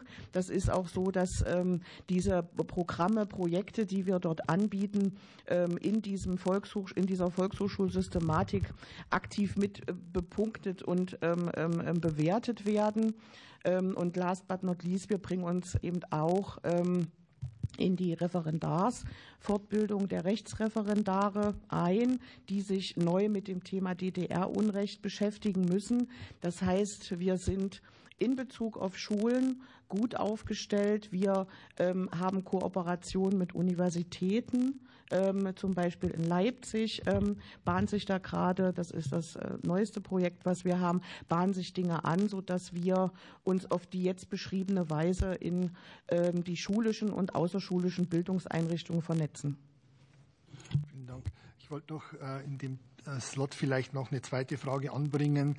Herr Dombrowski hat die Säcke zerrissener Akten angesprochen, die ja auch eine Faszination ausüben, würde ich mal so äh, sagen, aber natürlich auch sehr, sehr wichtig wären, die zu rekonstruieren. Das mit IT hat ja nicht geklappt, so wie man hört. Äh, jetzt ist ja in letzter Zeit besonders KI-gestützte Bildbearbeitung hat ja riesen Fortschritte gemacht. Äh, können Sie da was dazu sagen, ob es Aspekte gibt, wie man hier weiterkommen könnte? In, in der Tat ist ja die Technik deutlich vorangekommen. Wir müssen es immer nur wieder vor Augen führen, dass jeder dieser Säcke ein Puzzle ist mit 30.000 ähm, Stücken ohne Vorlage. Das ist einfach ein, eine sehr komplexe Herausforderung, die in, der bisherigen, in dem bisherigen Versuch hat das leider nicht zu einem Ergebnis geführt. Wir haben jetzt äh, ein Interessenbekundungsverfahren äh, in die Wege geleitet. Das heißt, wir haben die, mal, die interessierte Technik, die Institut, Institutionenlandschaft eingeladen, sich mit dem Thema zu beschäftigen und uns Machbarkeitsstudien sozusagen vorzulegen. Wir haben da zehn ähm, Interessenbekundungen bekommen mit zum Teil sehr, sehr honorigen, bekannten Institutionen und sehr originellen ähm, Ansätzen. Wir werden in zwei Wochen mit diesen zehn Institutionen äh, Gespräche führen darüber, damit wir das näher verstehen und anschließend, aber erst anschließend, werden wir dann eine, äh, eine Ausschreibung darüber in die Wege leiten, wie wir, ähm, wer das dann machen kann. Also wir haben einfach ein tatsächliches Problem, ähm, vom, jetzt auch das Know-how zusammenzubekommen. Und wir werden natürlich ein Geldproblem haben. Denn das ist nichts, was sich in, in kurzer Zeit und ähm, äh, mit geringen Mitteln machen lässt, sondern das da steckt Forschung und Entwicklung drin und da stecken dann nachher auch Anlagen drin, die es unter Umständen so noch gar nicht gibt um diesem Problem dann Herr zu werden. Ich sage es nochmal, es ist ein 30.000er Puzzle ohne Vorlage, das da gelöst werden will. Aber wir sind auf einem guten Weg. Ich denke, in zwei, in zwei Wochen, wenn wir diese Gespräche geführt haben, auch dazu hat der Rechnungsprüfungsausschuss uns ja nochmal einen deutlichen Auftrag gegeben vor Weihnachten, dass wir über das Ergebnis berichten und dass wir danach schnellstmöglich eine Vergabe äh, dann auch ins Werk setzen.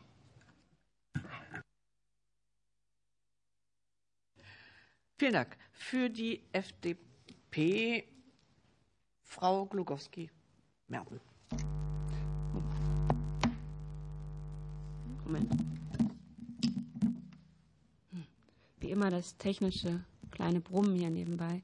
Ähm, vielen Dank, Frau Vorsitzende. Ähm, vielen Dank an die Gäste für die ähm, Darstellung bisher und die auch tatsächlich sehr offenen Worte. Es ist schön ähm, zu hören, tatsächlich, dass hier auch so offen gesprochen wird über die Herausforderungen, die ähm, mit der Transformation ähm, des, des Stasi-Unterlagenarchivs ins Bundesarchiv ähm, hinein auch verbunden sind. Es wird es auch eine Weile noch begleiten. Das wurde auch sehr deutlich. Und ich freue mich sehr, dass Professor Heumann auch in seinen Worten deutlich gemacht hat, dass die sich sehr verpflichtet fühlen, diese Transformation in das Bundesarchiv gut zu begleiten und dass das auch bis jetzt schon gut vorangekommen ist, weil das tatsächlich auch glaube ich, für unsere gemeinsame deutsche jüngste Geschichte auch ein, äh, ein unerschätzlicher ähm, Posten ist, den wir wirklich gut aufarbeiten müssen. Als selbst noch in der DDR geborene ähm, weiß ich, wie sehr doch das ganze Thema DDR äh, in den Familien, wenn denn darüber gesprochen wird, noch sehr auseinanderdriftet im, äh, in der Diskrepanz zwischen was ist der Staat und was ist das Leben in der DDR gewesen. Ähm, wenn man überhaupt darüber sprechen kann, äh, dann ist da ähm, doch immer auch sehr viel Unmut noch dabei. Und deswegen ist gerade das Thema Vermittlung und Wissensvermittlung, gerade auch, wie Sie es angesprochen haben, über die Rolle der Stadtsicherheit innerhalb dieses Staatssystems, ähm, von herausragender Bedeutung. Und ich fand es sehr bemerkenswert, ähm, Frau Neumann-Becker hat gesagt, hat gesprochen von lebenden Akten.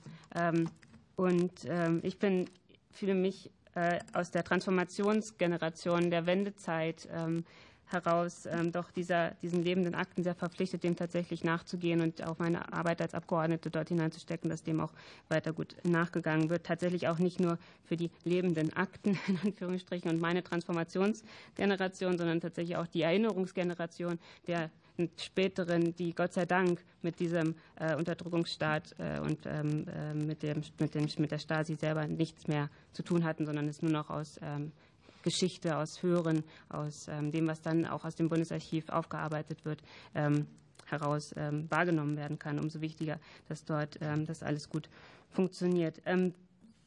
Tatsächlich sind wir auch sehr daran interessiert, dass wir, wenn es um die, um die Dezentralität und um die Bauten geht, endlich in eine Umsetzungsphase kommen. Da sind äh, wir als Freie Demokraten auch sehr daran interessiert, dass das gut, äh, gut funktioniert. Und äh, eine Frage, die ich stellen wollte, hat der Kollege Grundl gerade auch schon ein bisschen vorweggenommen. Es ging um die, ähm, die Rolle der digitalen Technologie, ähm, gerade auch bei der Erhaltung und Zugänglichkeit der, der ähm, Dokumente. Vielleicht können Sie da trotzdem noch einmal äh, genauer darauf eingehen, wie das vonstatten geht. Sie haben schon gesagt, Sie wollen es nicht online stellen, aber Sie haben auch vorhin darüber gesprochen, dass Sie eine Vereinheitlichung der, der, ähm, der, der Zugänglichkeit erreichen wollen. Vielleicht können Sie das noch mal kurz darstellen. Und auch eine grundlegende ähm, Frage noch dahingehend, wie die Einbindung der, des Stasi-Unterlagenarchivs in die strategische Ausrichtung des Bundesarchivs, wie sehr das das beeinflusst hat, weil Sie auch von personellen Herausforderungen gesprochen haben. Ähm, vielleicht da noch mal einen kurzen Blick drauf. Ja, vielen Dank. Ähm, zunächst muss man immer wieder vorsichtig sein. Unter Digitalisierung wird heute so vieles verstanden.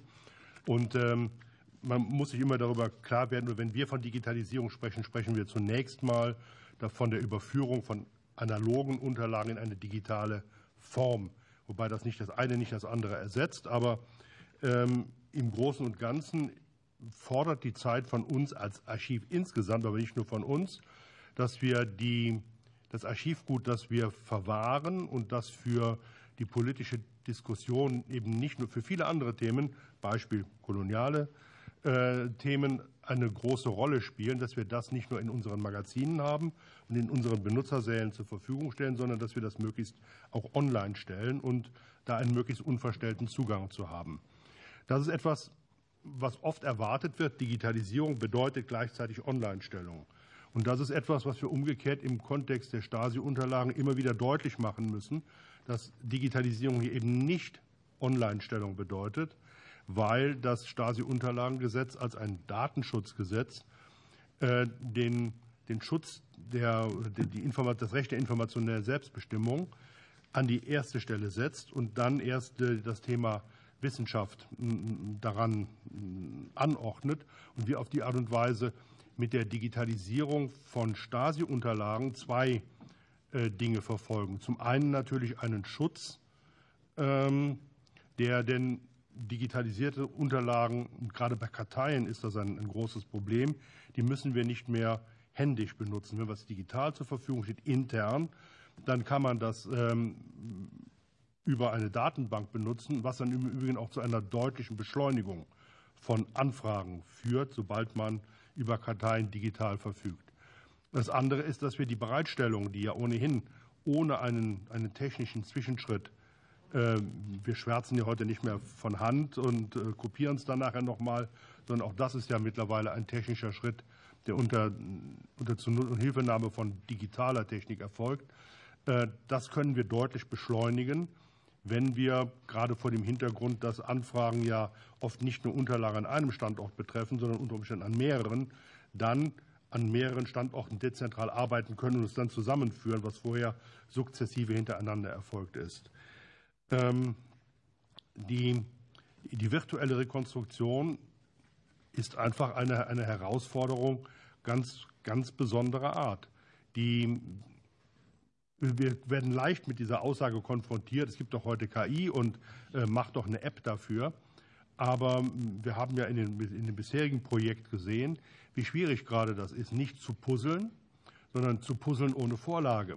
Die Aussage, wir können ganz klein geschnipselte Geldscheine wieder rekonstruieren, das ist eines. Aber für Geldscheine, da wissen wir, wie sie aussehen. Bei den Stasi-Unterlagen wissen wir es eben nicht. Und die Sache wird noch dadurch kompliziert, dass viele Stasi-Unterlagen ja von formal gleicher Art und Weise aufgebaut sind.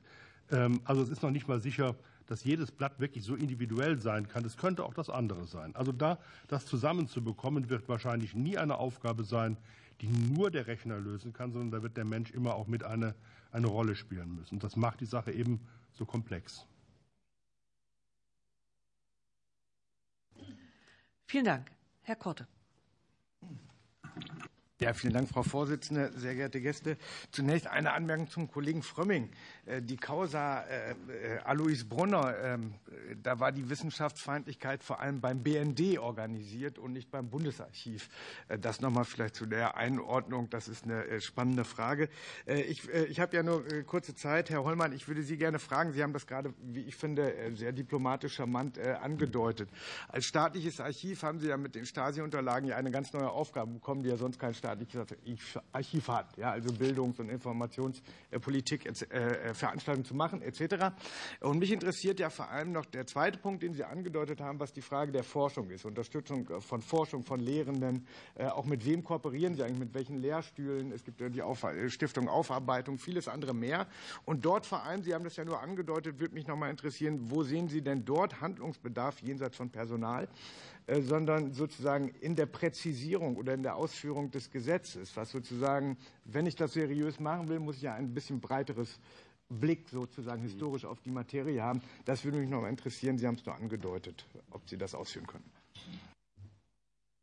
Ich will nur ein ganz kurzes Beispiel dafür geben, ähm, wo wir in diese, in diese Frage, die ich eingangs benannt habe, äh, hineinstolpern können. Wenn jetzt jemand zu uns kommt und sagt, ich möchte arbeiten über die Finanzverfassung der DDR, äh, dann wird der Antrag erstmal abgelehnt, weil da nicht deutlich drin steht, und wir wollen auch die Rolle der Stasi da drin oder die Stasi hat da eine, besondere Rolle gespielt. Ähm, eigentlich ist es selbstverständlich. Und das ist eine, eine Schleife, die viele drehen müssen, beziehungsweise es gibt ganz viele Themen zur Geschichte der DDR, in denen die Stasi wahrscheinlich die dichtesten und, und besten Quellen hat, ohne dass sie unbedingt ähm, jetzt unmittelbar das Wirken der Stasi oder die Verfolgung Einzelner nach sich bezogen hat, sondern einfach, weil die Stasi diesen Staat in einer Weise beobachtet hat wie sonst nichts. Das ist eine Dokumentation der DDR, mit Sicherheit eine, eine gefärbte. Wir wissen, den Stasi-Unterlagen ist nicht eins zu eins zu trauen, aber da wird vieles in diesem Land dokumentiert, was in anderen Akten nicht drin steht, was aber jetzt nur mittelbar mit diesem Thema zu tun hat. Was mich quält, das sage ich ganz offen, ist, dass die Wissenschaft sich an dieser Stelle so, ja, so, so merkwürdig zeigt. Es gibt wenig Le Lehrstühle, an denen ähm, DDR-Geschichte betrieben wird. Und jetzt geht es gar nicht darum, dass ich will, dass es Lehrstühle gibt für DDR-Geschichte. In der Regel sind die Lehrstühle, Lehrstühle für Zeitgeschichte. Und es lägt in der, äh, in, der, in der Freiheit der Forschung jedes Lehrstuhlinhabers zu sagen, ich forsche jetzt über DDR tut aber keiner. Warum? Oder nur ganz wenige, viel zu wenige. Und das ist ein, ein Thema, das mich sehr umtreibt, bei dem wir aber nur wenig tun können, um oder ich habe das Gefühl, nur wenig tun können, um hier ein größeres Interesse auf dieses Thema zu lenken.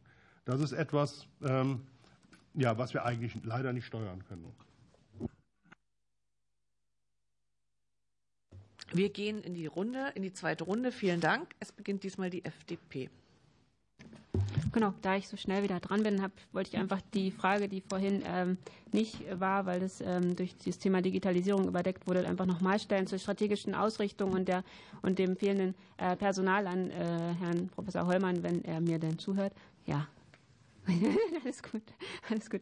Also die Frage vorhin äh, zur, zur, strategischen Ausrichtung des Bundesarchivs äh, noch einmal. Und gleich angefügt, dann auch vielleicht nochmal den Blick, ähm, den Frau Tietze auch vorhin schon in der ersten Runde mit ähm, aufgeworfen hat, den Blick ins Internationale. Also vielleicht auch da einmal kurz äh, beschreiben, wie da die ähm, äh, Planungen sind, was da vielleicht zukünftig auch geplant wird, einfach einmal nochmal näher erläutern. Dankeschön. Vielleicht in drei Sätzen, was die strategische, strategische Ausrichtung angeht.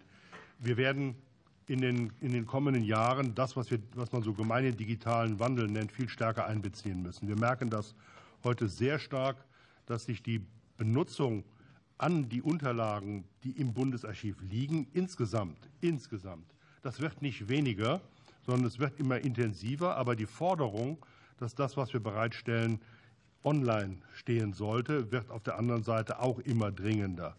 Das heißt, wir haben große Anstrengungen unternommen, wir unternehmen sie auch weiterhin jetzt mit dem Thema ähm, nicht nur Bereitstellung von Erschließungsunterlagen, sondern auch Bereitstellung von äh, archivischen Unterlagen selbst online bereitzustellen. Und da ist, äh, das ist jetzt nicht unbedingt äh, Kernthema dieses, äh, diese, also unserer heutigen Sitzung, aber äh, wir haben in wenigen Jahren das, die Zentenarien für das Dritte Reich.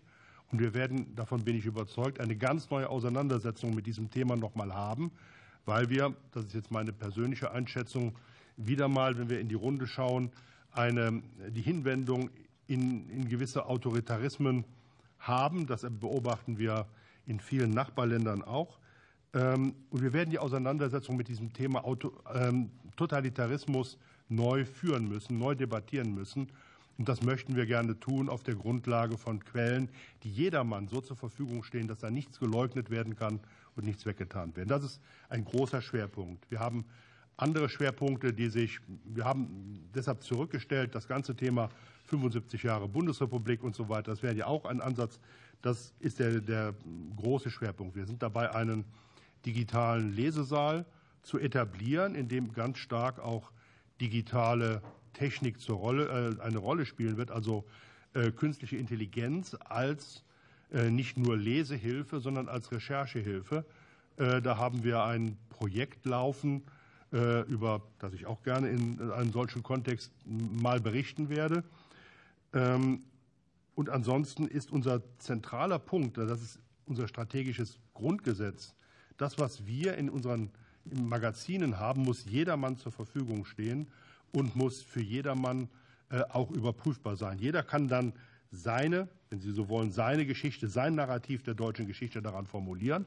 Aber es kann auch jeder andere überprüfen, welche Quellen genutzt wurden und welche nicht. Das ist etwas, was im, im Bereich Stasi schwieriger ist. Und deshalb, es ist natürlich keine, keine traditionelle Aufgabe, dafür zu sorgen, dass das Material, das wir haben, weit über Editionen hinaus an Forschung herangetragen werden kann oder an eine Öffentlichkeit herangetragen werden kann. Aber auch hier gilt, wenn ich das so flapsig sagen darf, der Wurm muss dem Fisch gefallen und nicht dem Angler. Und ähm, wir haben oft ähm, in der zurückliegenden Zeit, das ist überhaupt kein Vorwurf, sondern das ist aus der Kompetenz auch der Kolleginnen und Kollegen heraus erwachsen, unser Wissen in äh, Publikationen hineingebracht, die vielleicht gar nicht das sind, was das Publikum gerade haben wollte.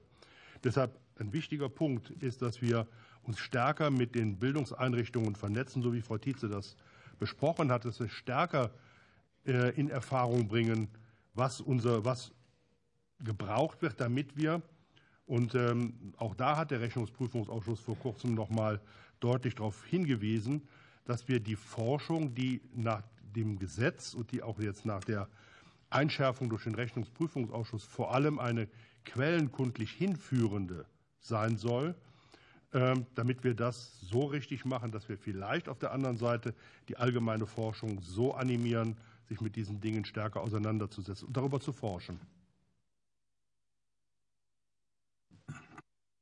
Dann übernehme ich noch den Punkt Internationales. Also das eine ist tatsächlich die ähm, stabile Zusammenarbeit in dem Netzwerk mit den Partnerbehörden, die wir ähm, in der Anfangszeit hat sich das viel auf äh, Behördengründung, gesetzlicher Zugang konzentriert und jetzt nehmen wir da durchaus genau diese Themen in den Blick. Wie wird anderswo in anderen Ländern Bildungsarbeit betrieben? Wie wird digitalisiert? Welche Erfahrungen gibt es? Das heißt, wir vernetzen uns da äh, zunehmend inhaltlicher und ähm, die angesprochenen äh, wirklich zahlreichen Besucher interessieren sich in der Tat in der Hauptsache für das Stasi-Unterlagengesetz, für die Systematik des Gesetzes und ähm, äh, fragen vom Prinzip her immer, wie habt ihr das in Deutschland geschafft, dass hier nicht ähm, äh, Mord und Totschlag ausgebrochen ist mit der Zugänglichmachung dieser Akten. Und das erklären wir, da sind die Fachabteilungen dabei. Wir erklären die Zugangsrestriktionen, den persönlichen Datenschutz Datenschutz und versuchen diese Spannungslage ähm, zwischen äh, Datenschutz und Persönlichkeitsrechtsverletzungen ähm, rüberzubringen. Und ähm, einige Länder, Taiwan ist ähm, eins davon, die haben tatsächlich nahezu vollständig das Stück adaptiert, übersetzt und holen dann unsere Expertise ein, wenn sie es fortentwickeln wollen. Solche Diskussionen hatten wir gerade, denn auch auf Initiative der Ausschussvorsitzenden gibt es eine Vereinbarung mit Taiwan, für die wir im Bundesarchiv, Bereich Stasi-Unterlagenarchiv vom Prinzip her Kooperationsgeber Arbeitgeber sind. Vielen Dank für die CDU-CSU-Fraktion. Herr Wanderwitz, bitte. Ich würde das äh, ganz gern übernehmen, weil Frau Schenderlein noch einen äh, wichtigen Folgetermin hatte. Äh, zum einen würde ich ganz gern in Richtung der Bundesregierung des BKM noch mal ähm, nachfragen bezüglich ähm, der Archivstandorte. Wir haben ja schon in der ersten Fragerunde darüber gesprochen. Sie haben es ja auch proaktiv angesprochen. Ähm, wie denn da jetzt ähm, die aktuellen Haushaltsplanungen sind, ähm, wie Sie einschätzen, wie sich das dann in den nächsten Jahren unter mittelfristigen Finanzplanung entwickeln wird, was sozusagen Ihre Pläne sind. Und zum anderen hat mich ein bisschen nachdenklich gemacht, was insbesondere äh, Dino Dombrowski äh, in seinen äh, Ausführungen gesagt hat, weil ja hier viele im Raum sitzen, die schon vielen diversen Beratungsgremien und Kommissionen angehört haben die in den seltensten Fällen gänzlich reibungsfrei verlaufen. Aber das klingt schon nach arger Beschwer.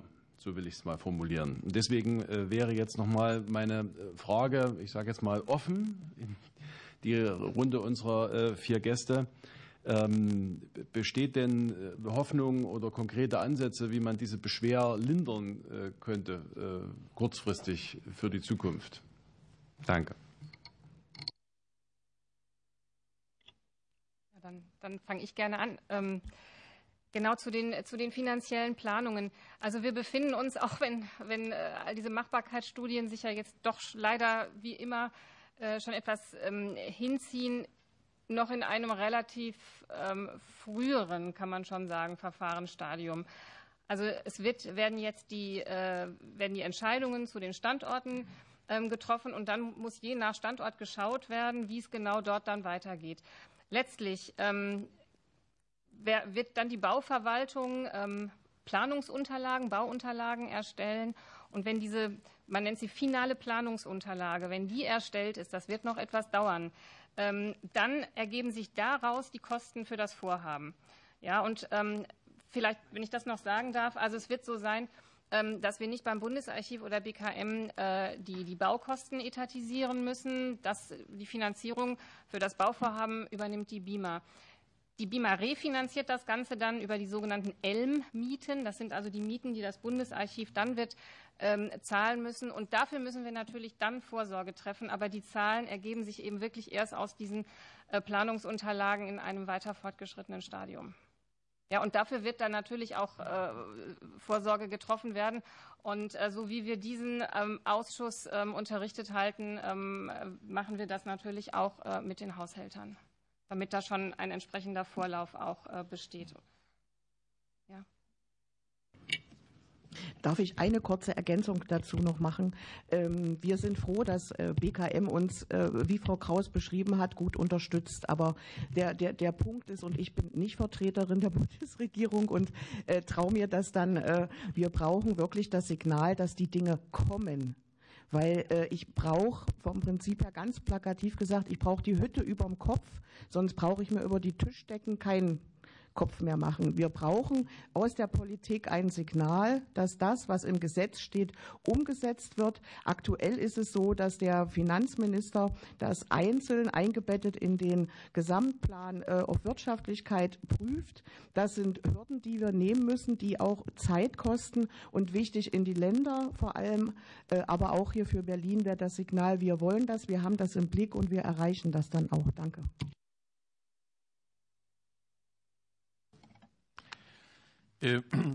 zu der Frage des Abgeordneten äh, äh, Wanderwitz, ob da Hoffnung besteht.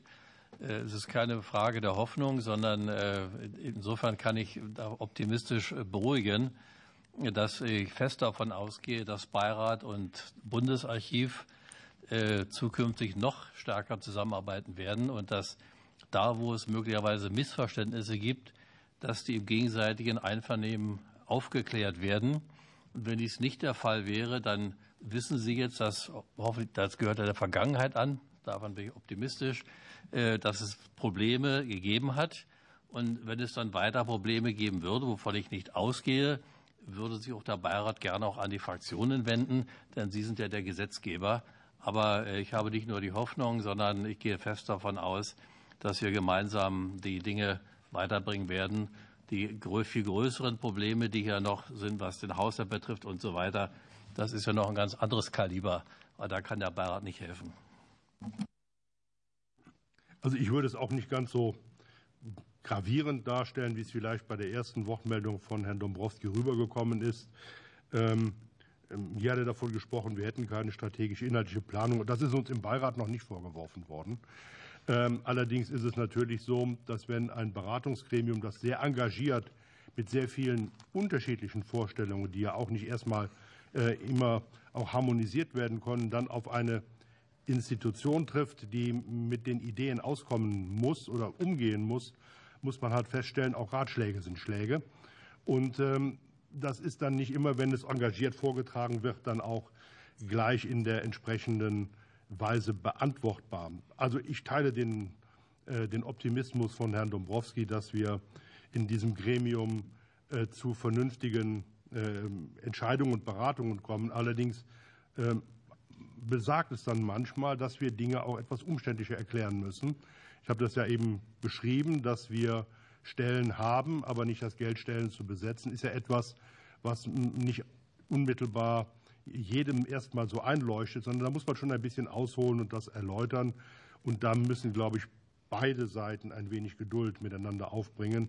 Zentral ist für mich, ähm, ich wünsche mir die Kritik des Beratungsgremiums, aber ich wünsche mir eine wohlwollende Kritik. Dann kann man gerne sagen, da laufen Dinge nicht gut. Aber wenn ich das Gefühl habe, das ist im Geiste eines gewissen Wohlwollens vorgetragen, äh, dann finde ich auch die engagierten Worte eher sympathisch.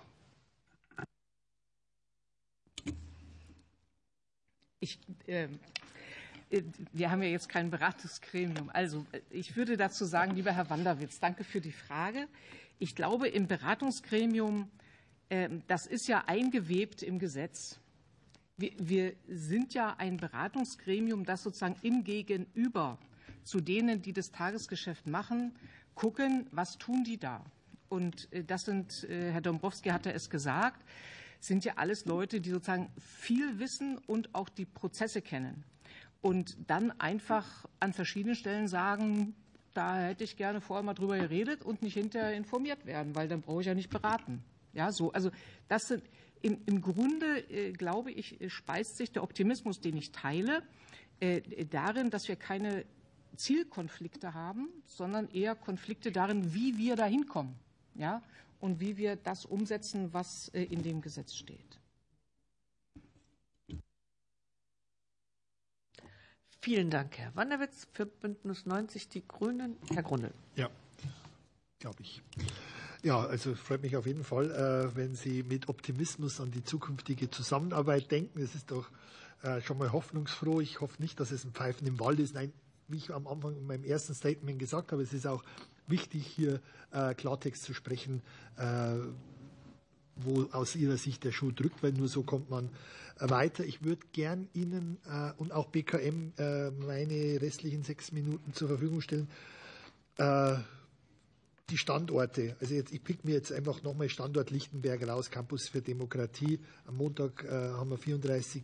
das Jubiläum gefeiert. Nächstes Jahr also ein rundes. Wo stehen wir nächstes Jahr aus Ihrer Sicht beim Thema Campus für Demokratie? Herr Hollmann, bitte. Ja. Nehme ich diese redaktionelle Anpassung nehme ich gern an. Wie war die redaktionelle Anpassung? Äh, ich habe mir erlaubt zu sagen, dass wir dieses Jahr ein rundes äh, Jubiläum okay. haben, nämlich 35 okay. Jahre friedliche Revolution und äh, die Besetzung der Stasi-Zentralen auch in diesem Jahr die 35 Jahre haben und nicht im nächsten Jahr. Da ist die deutsche Einheit ist auch ein wichtiges Datum, aber die Voraussetzungen dafür sind 35 Jahre vorher ja. in diesem Jahr äh, geschaffen worden. so, bitte. Ich, das war eine Frage in die Runde. Also ich habe keine Glaskugel, das sollte ich ganz ehrlich sagen. Aber ich habe die Hoffnung, dass von Seiten Berlins jetzt aus gerade auch dieses Thema, wie wollen wir mit diesem äh, Forum für Opposition und Widerstand, dass diese, wenn, diese Machbarkeitsstudie kommt und wir können das uns dann zusammentun, dann können wir sehr schnell äh, feststellen, was wir an diesem Ort realisieren wollen und was wir realisieren können. Ich muss immer wieder sagen, für mich ist das weniger Hoffnung, als dass ich versuche, das zu beschleunigen. Denn an Entscheidungen, die auch das andere Bundes, den, an die anderen Teile des Bundesarchivs betreffen, hängen zum Teil an der Entscheidung, wie wir in Lichtenberg vorankommen oder nicht. Also wir haben ein dringendes Interesse, dass wir, wenn wir nächstes Jahr im Januar noch mal darüber reden würden, dass wir dann genau wissen, vielleicht noch nicht, wo welches Zimmer ist, aber wer an diesem Ort mit welcher ähm, Einrichtung, mit welchem Angebot anwesend sein soll, damit wir auch dann die Planungshemmnisse, die daraus erwachsen, für andere Bereiche des Bundesarchivs dann lösen können. Also wir werden alles tun, um diesen Prozess zu beschleunigen. Aber es liegt nicht nur in unserer Hand, sondern das ist auch eine Frage, dass politischer Druck uns dabei nur helfen kann. Ja, Frau Vorsitzende, meine Damen und Herren, ähm, ich will doch mal zwei Sätze zum äh, Campus für Demokratie vielleicht noch mal übergeordnet sagen. Ich glaube, da geht manchmal äh, der Begriff des Campus und äh, das, was das Bundesarchiv und die anderen Akteure auf dem Gelände äh, betrifft, immer wieder ein bisschen durcheinander. Äh, der Campus für Demokratie ist ja eine Idee von Roland Jahn im Wesentlichen gewesen, eben auf diesem ehemaligen Stasi-Gelände ähm, einen Standort zu schaffen, an dem die SED-Aufarbeitung, aber eben nicht nur diese, sondern auch Kultureinrichtungen, wissenschaftliche Einrichtungen äh, geballt an diesem äh, ja nun sehr historischen Ort zusammenkommen. Ähm, das jüngste Mitglied in dieser Familie, äh, die auf, den, äh, auf dem Campus äh, ihren Platz finden sollen, ist das Forum für Opposition und Widerstand, die Idee der Robert-Havemann-Gesellschaft, das ja auch durch einen mittlerweile durch drei Beschlüsse des Deutschen Bundestages gestützt wird, zuletzt vom, wann war es? Ich glaube, 13. Juni das, genau, zum 17. Juni des letzten Jahres nochmal bekräftigt worden ist.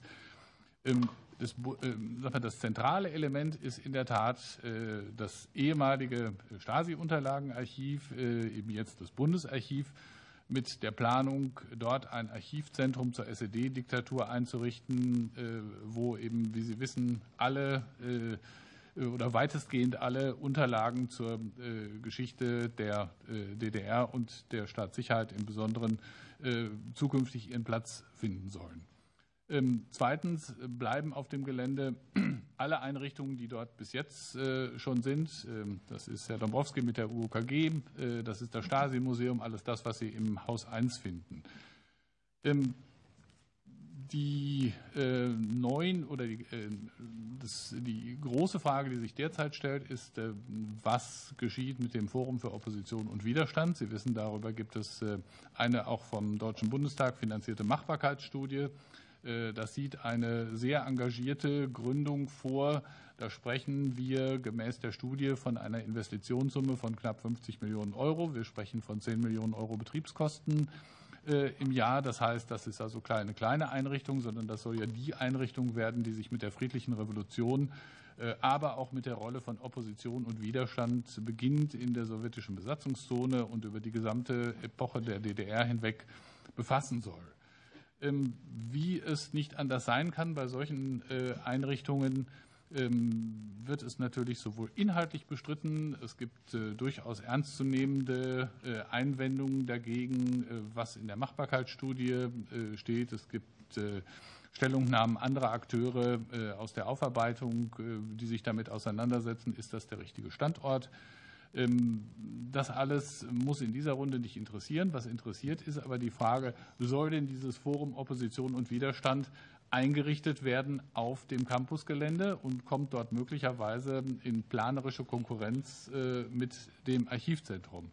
Und hier läuft so ein bisschen die Uhr ab, ähm, denn die Planung für das Archivzentrum beißt sich an einer Stelle, denn im Augenblick ermittelt die Machbarkeitsstudie, ob das Forum Opposition und Widerstand ähm, in das Archivzentrum integriert werden kann. Ähm, parallel gibt es eine weitere Machbarkeitsstudie, die der Berliner Aufarbeitungsbeauftragte finanziert, die auch von der Robert Havemann Gesellschaft getragen wird. Äh, ob möglicherweise das sogenannte Haus 18, also das, was früher einmal so eine Art Casino-Gebäude, Gemeinschaftsgebäude äh, der Staatssicherheit gewesen ist, ob das nicht ein geeigneter Standort sein könnte. Das ist natürlich eine völlig andere Planungsgröße, völlig unabhängig davon, ob das realistisch ist, ob das finanzierbar ist. Insofern äh, ist das gesamte Szenario Campus für Demokratie eine sehr hybride Geschichte. Und ähm, Sie waren ja selbst, Sie haben ja eingeladen Anfang des Jahres mit Claudia Roth auf dem Gelände und mit anderen Akteuren der Berliner Senatsverwaltung, wo das nochmal deutlich gemacht worden ist. Insofern bin ich sehr dankbar für den Hinweis, den Frau Titze eben gegeben hat, dass wir tatsächlich für, für all diese Fragen wirklich vielleicht nochmal ein klares Signal brauchen, ähm, dass das der parlamentarische Wille ist und der parlamentarische Wille natürlich in letzter Konsequenz äh, mit einem erheblichen Umfang an Investitionen auch verbunden sein wird. Das muss man klar und deutlich so sagen. Dankeschön. Vielen Dank. Die AfD, Herr Frumming, bitte. Ja, vielen Dank, Frau Vorsitzende. Gestatten Sie mir zu Beginn doch noch eine kurze Replik auf den Einwurf des Kollegen Grundl in seinem ersten Beitrag. Äh, lieber Kollege Grundl, ich hoffe, wir sind uns einig, dass es Stasi-Methoden einer Demokratie nicht geben darf. Deshalb erforschen wir ja auch jetzt die Geschichte der Stasi, damit die düstere Prophezeiung von Bärbel Boley nicht doch noch Wirklichkeit wird. Sie beginnt mit den Worten, das ständige Denunzieren wird wiederkommen und so weiter und so fort. Zu meinen Fragen. Ähm, ich würde gerne noch mal vom Bundesarchiv äh, wissen, warum Sie in Ihrem Bericht nicht äh, näher auf das Gerichtsverfahren, das läuft ja, glaube ich, noch, äh, eingegangen sind. Wie ist hier der konkrete Stand? Schnipsel, meinen Sie Schnipsel? Die äh, Schnipselmaschine oder was? Genau, genau, zu dem mit Fraunhofer, der Konflikt Fraunhofer. mit Fraunhofer. Ich wollte nur das Thema. Genau, danke. Genau. Also wie ist der konkrete Stand hier? Ähm, gab es schon die ersten Verhandlungstage, eventuell Ergebnisse? Ich würde hier gerne auch wissen, ob Sie sich selber vertreten oder vom Bund aus vertreten werden durch, durch äh, Juristen und so weiter. Äh, und auch welche Kosten hier entstehen für den Steuerzahler. Es könnte ja möglicherweise ein sehr langwieriges Verfahren werden und damit in Verbindung auch, ich bin sehr beruhigt, dass ja parallel jetzt schon die andere Ausschreibung äh, läuft. Wird denn parallel auch weiter händisch zusammengesetzt? Also wie sind da so ein bisschen die zeitlichen Dimensionen, auf die wir uns einstellen müssen? Vielleicht machen wir das zusammen, weil wir da zusammen dann das ganze Bild herstellen können. Also am 23. Januar wird es einen ersten Gerichtstermin geben, ähm, bei dem dann darüber zu befinden sein wird, wie die Ansprüche sich gegenseitig darstellen. Und ich kann nur noch mal sagen, ähm, es gibt einen Vertrag, den BSDU mit, der, mit Fraunhofer geschlossen hatte, der unter anderem einen, ein Segment hatte, das äh, betraf die, digital, die Bearbeitung von wie vielen Säcken, Frau Tietze? 400. 400 Säcken. Und die waren als eigener Kostenpunkt ausgewiesen.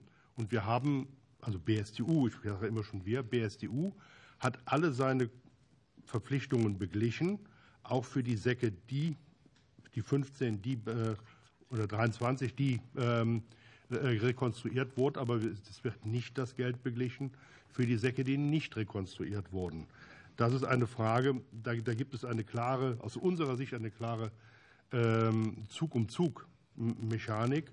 Und äh, da sich an dieser Stelle auch der Rechnungshof schon eingeschaltet hat, ähm, gibt es dafür aus meiner Sicht nur wenig Spielraum, jetzt auf etwas zu verzichten oder aber einen Anspruch zu erfüllen, äh, auf den nach unserem Dafürhalten der Vertragspartner keinen Anspruch hat. Aber wir hoffen, dass jetzt bald mit diesem ersten Termin dann ähm, die, äh, dieses Gerichtsverfahren endlich dann beginnt und hoffentlich nicht, nicht allzu lange hinziehen wird. Aber es ist für uns unabhängig davon, dass wir auf der anderen Seite dieses Thema jetzt endlich vorantreiben wollen und äh, zu neuen Lösungen kommen. Und das hat dann mit dem gar nichts zu tun.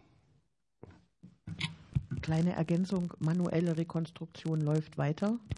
Ähm, wir haben ähm, ähm, alle Säcke sind wir dabei fein zu sichten. Und wenn anlässlich dessen festgestellt wird, dass ein Sack für die manuelle Rekonstruktion geeignet ist, geht er auch in die manuelle Rekonstruktion. Wir äh, betreiben das in Lichtenberg, aber in den Außenstellen ganz genauso da, wo Unterlagen sind. Können Sie da so grob sagen, wie viel zusammengesetzt worden ist? Also 600 Säcke manuell. Manuell, 600 ja. insgesamt.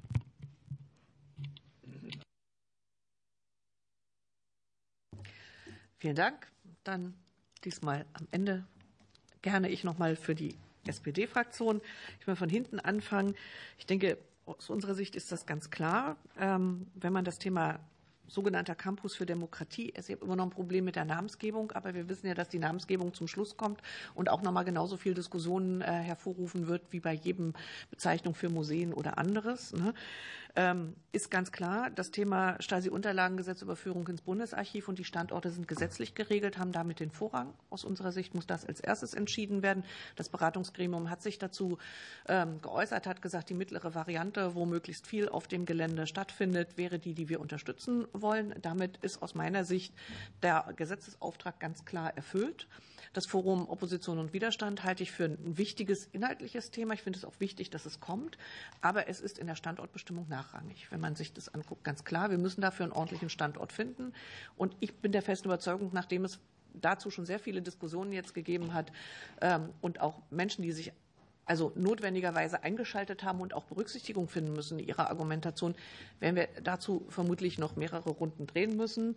Ähm, es ist aber gut, dass der Bundestag das schon beschlossen hat, dass es von der, von der Sache her gewollt und wichtig ist. Das Thema Stasi-Unterlagengesetz, äh, Bundesarchiv hat eine ganz andere Priorität, eine ganz andere Fallhöhe, ist gesetzlich geregelt und es hat damit auch für mich, für diesen Standort die Priorität.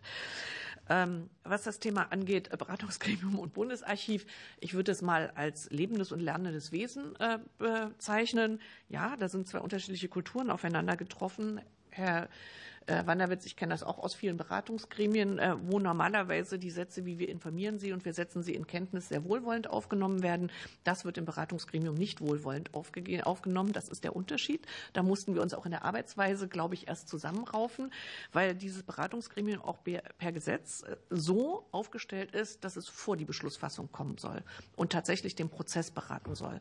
Und das war ein Prozess mit Reibungen den ich hoffe, dass der jetzt äh, zu einem besseren, zu einem besseren Verfahren, aber so ist es auch, gefunden hat, wo wir miteinander gelernt haben und wo auch das Beratungsgremium selber ähm, gelernt hat und gesagt hat, gut, dann machen wir es halt anders. Wir machen Arbeitsgruppen, wir machen proaktiv, wir machen digitale Formate, wir machen nicht nur die großen Sitzungen mit drei oder dreieinhalb Stunden, wo äh, nie für alles genug Zeit ist, sondern wir gehen auch im Beratungsgremium in fachliche Arbeit, äh, wo nicht immer alle dabei sein müssen, aber wo die, die die hohe Tiefenfachkenntnis davon haben, äh, auch Empfehlungen ähm, vorbereiten und erarbeiten, sodass es da, glaube ich, inzwischen auch zu einer anderen Arbeitsweise gekommen ist. Und das Beratungsgremium ist durch die Zusammensetzung so ähm, auch, auch selber ähm, Mann und Frau stark, dass sie, wenn sie das Gefühl hat, dass sie hinter die Entscheidung kommt, das durchaus sagt. Aus einem dieser Gründe haben wir auch eine Sondersitzung gemacht äh, für das Thema Schnipsel, was ja auch zu einem guten Ergebnis geführt hat. Was gut war, dass das Beratungsgremium selber äh, diese Sitzung gemacht hat, auch nochmal äh, zu Wissenszuwachs im Bundesarchiv geführt hat und jetzt in der Ergebnis ja auch diejenigen, wo wir auch gesagt haben, dass die wichtig sind, dass die auch mit reinkommen sollen, äh, in das Verfahren reingekommen sind. Ähm, ich gehe mal davon aus, dass das Beratungsgremium bevor der, vor der Entscheidung über äh, die Ausschreibung, wenn auch nicht in seiner Gänze, aber dann mit einem digitalen Angebot vorinformiert wird, sodass wir da sozusagen vor die Entscheidung kommen. Das ist der größte Konflikt äh, und das liegt meiner Meinung nach in der Natur der Sache, weil es kein üblicher Beirat, kein üblicher kein übliches Gremium ist, sondern von der Zusammensetzung her eine hohe Tiefenfachkenntnis hat und ähm, das vom Anspruch her, auch vom gesetzlich formulierten Anspruch her, glaube ich, erst miteinander geklärt werden musste. Ähm, ich glaube, das hat funktioniert und das ist gut so. Und äh, also ich muss sagen, ich glaube, dass die zukünftigen Beratungen auch reibungsfreier äh, verlaufen werden. Ähm, ich habe bei mir noch offen äh, die Frage an Frau Neumann-Becker, was sozusagen den, äh, der, die, die, Teilergebnisse der Arbeitsgruppe angeht, was das Thema Außenstellen angeht und die Bitte, dass da vielleicht noch mal etwas vertieft dazu etwas gesagt wird.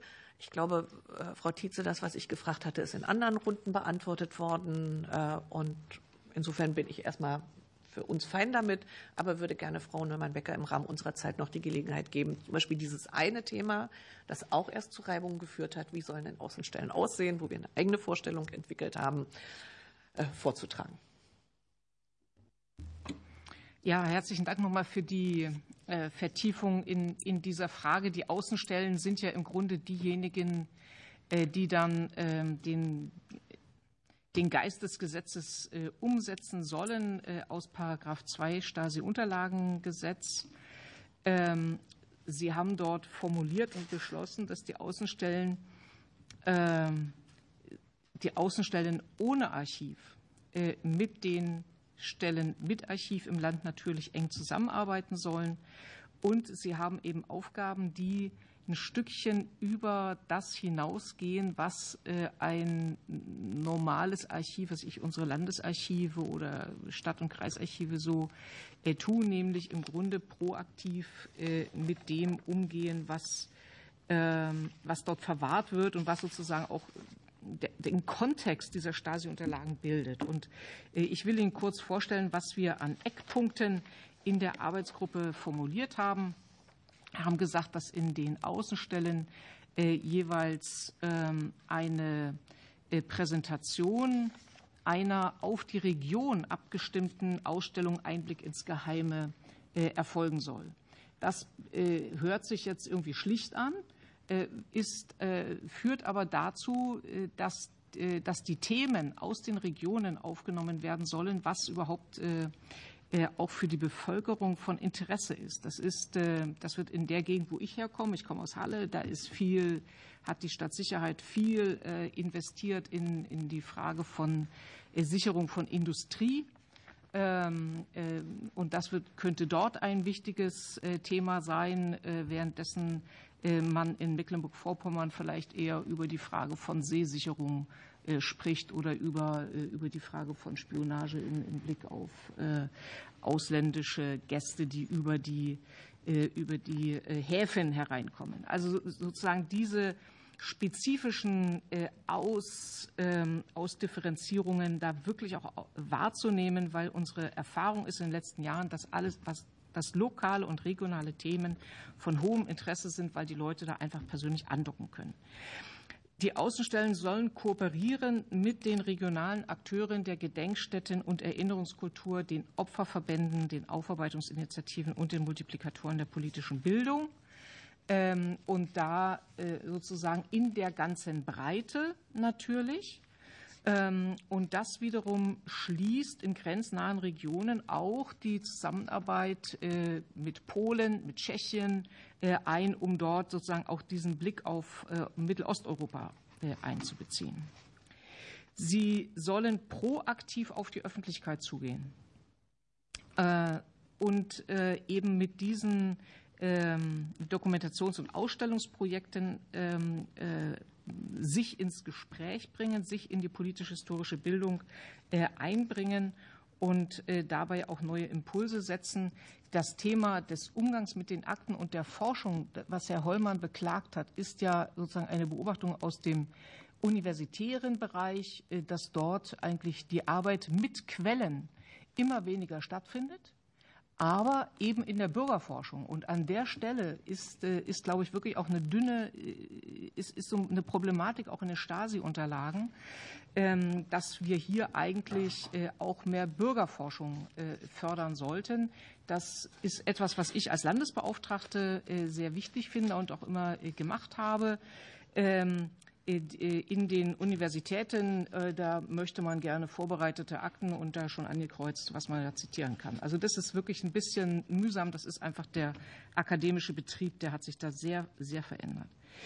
Ähm, wir wünschen uns, dass in den Außenstellen regionale Fallstudien ähm, gemacht werden und eben genau auch über diesen ähm, Tellerrand der Stasi-Unterlagen hinausgeblickt wird und das eben auch mit den anderen Archiven und Archivlagen aus den Landesarchiven, wo die äh, Unterlagen der Parteien und Massenorganisationen sind oder eben äh, die äh, Unterlagen von Jugendämtern oder von Hafteinrichtungen, also sozusagen, dass, dass das miteinander korrespondiert und dass dazu auch Fallstudien, die auch personell bezogen sein können. Es gibt eigentlich in jeder Region Personen, über, an denen man exemplarisch äh, Verfolgungsgeschichte darstellen kann, dass man das deutlich macht und eben in die Region äh, einbindet. Äh, und auch die Beteiligung, das wäre dann der letzte Punkt, die Beteiligung ähm, äh, im öffentlichen Raum durch ähm, Mitwirkung bei Bürgersprechtagen, bei Landesfesten ähm, äh, und bei historischen äh, äh, Veranstaltungen mit, mit, historischen Bezügen, sich dort einzubringen mit diesen Angeboten beim Tag der offenen Archive, beim Tag der Museen. Also sozusagen bei solchen Veranstaltungen wirklich auch mit dabei zu sein und die Tür zu öffnen und äh, nicht sozusagen ein UFO äh, zu sein, sondern wirklich verankert zu sein vor Ort. Das ist. Und äh, vielleicht der letzte Satz. Das ist ein hoher Anspruch, weil, ähm, weil wir das jetzt ja auch sehen in den Außenstellen, dass dort ein Generationenwechsel gibt. Sie hatten das vorhin angesprochen.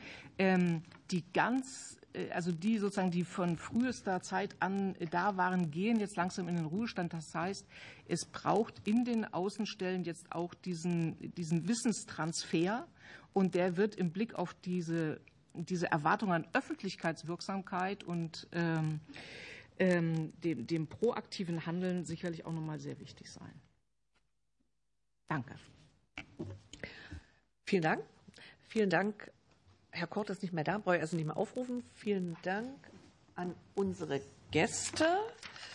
Ähm, als erstes natürlich das formal Notwendige, Frau Beek. Vielen Dank. Äh, ich nehme an, äh, die Fraktionen nehmen den Bericht mit uns zusammen zur Kenntnis, sodass da kein Widerspruch ist, dann ist er damit zur Kenntnis genommen. Ich will das aber noch mal die Sitzung enden und verbinden mit dem Dank sowohl an das Bundesarchiv und an alle Mitarbeiterinnen und Mitarbeiter im Bundesarchiv und an das Beratungsgremium. Ähm, das ist eine sehr intensive und streitbare Arbeit, aber darf auch nicht überdecken, was da an Erfolgen schon erreicht worden ist auf dem Weg hierher. Es ist ein noch nie gegangener Weg ein schwieriger Weg. Äh, und vielleicht wird er irgendwann auch mal Vorbild dafür sein, wenn andere Länder darauf gucken, wie man so etwas äh, tun kann. Also herzlichen Dank dafür. Und ich will auch noch mal sagen, nicht jedes Problem kann das Bundesarchiv lösen. An manchen Stellen wird es das Problem auch mit dem Beratungsgremium zusammen aufzeigen müssen und legt uns den Ball dann freundlich in das Spielfeld der Politik zurück, nachdem wir das Gesetz mit den Inhalten beschlossen haben, dann auch für die äh, Umsetzung zu sorgen. Das heißt, auch wir werden in anderem Zusammenhang wahrscheinlich hier äh, das Thema noch öfter im Ausschuss haben. Vielen Dank an das BKM, vielen Dank an unsere Gäste aus dem Bundesarchiv und Beratungsgremium. Und ich schließe damit die Sitzung sehr pünktlich mit einer Minute vor 16.30 Uhr. Wiedersehen.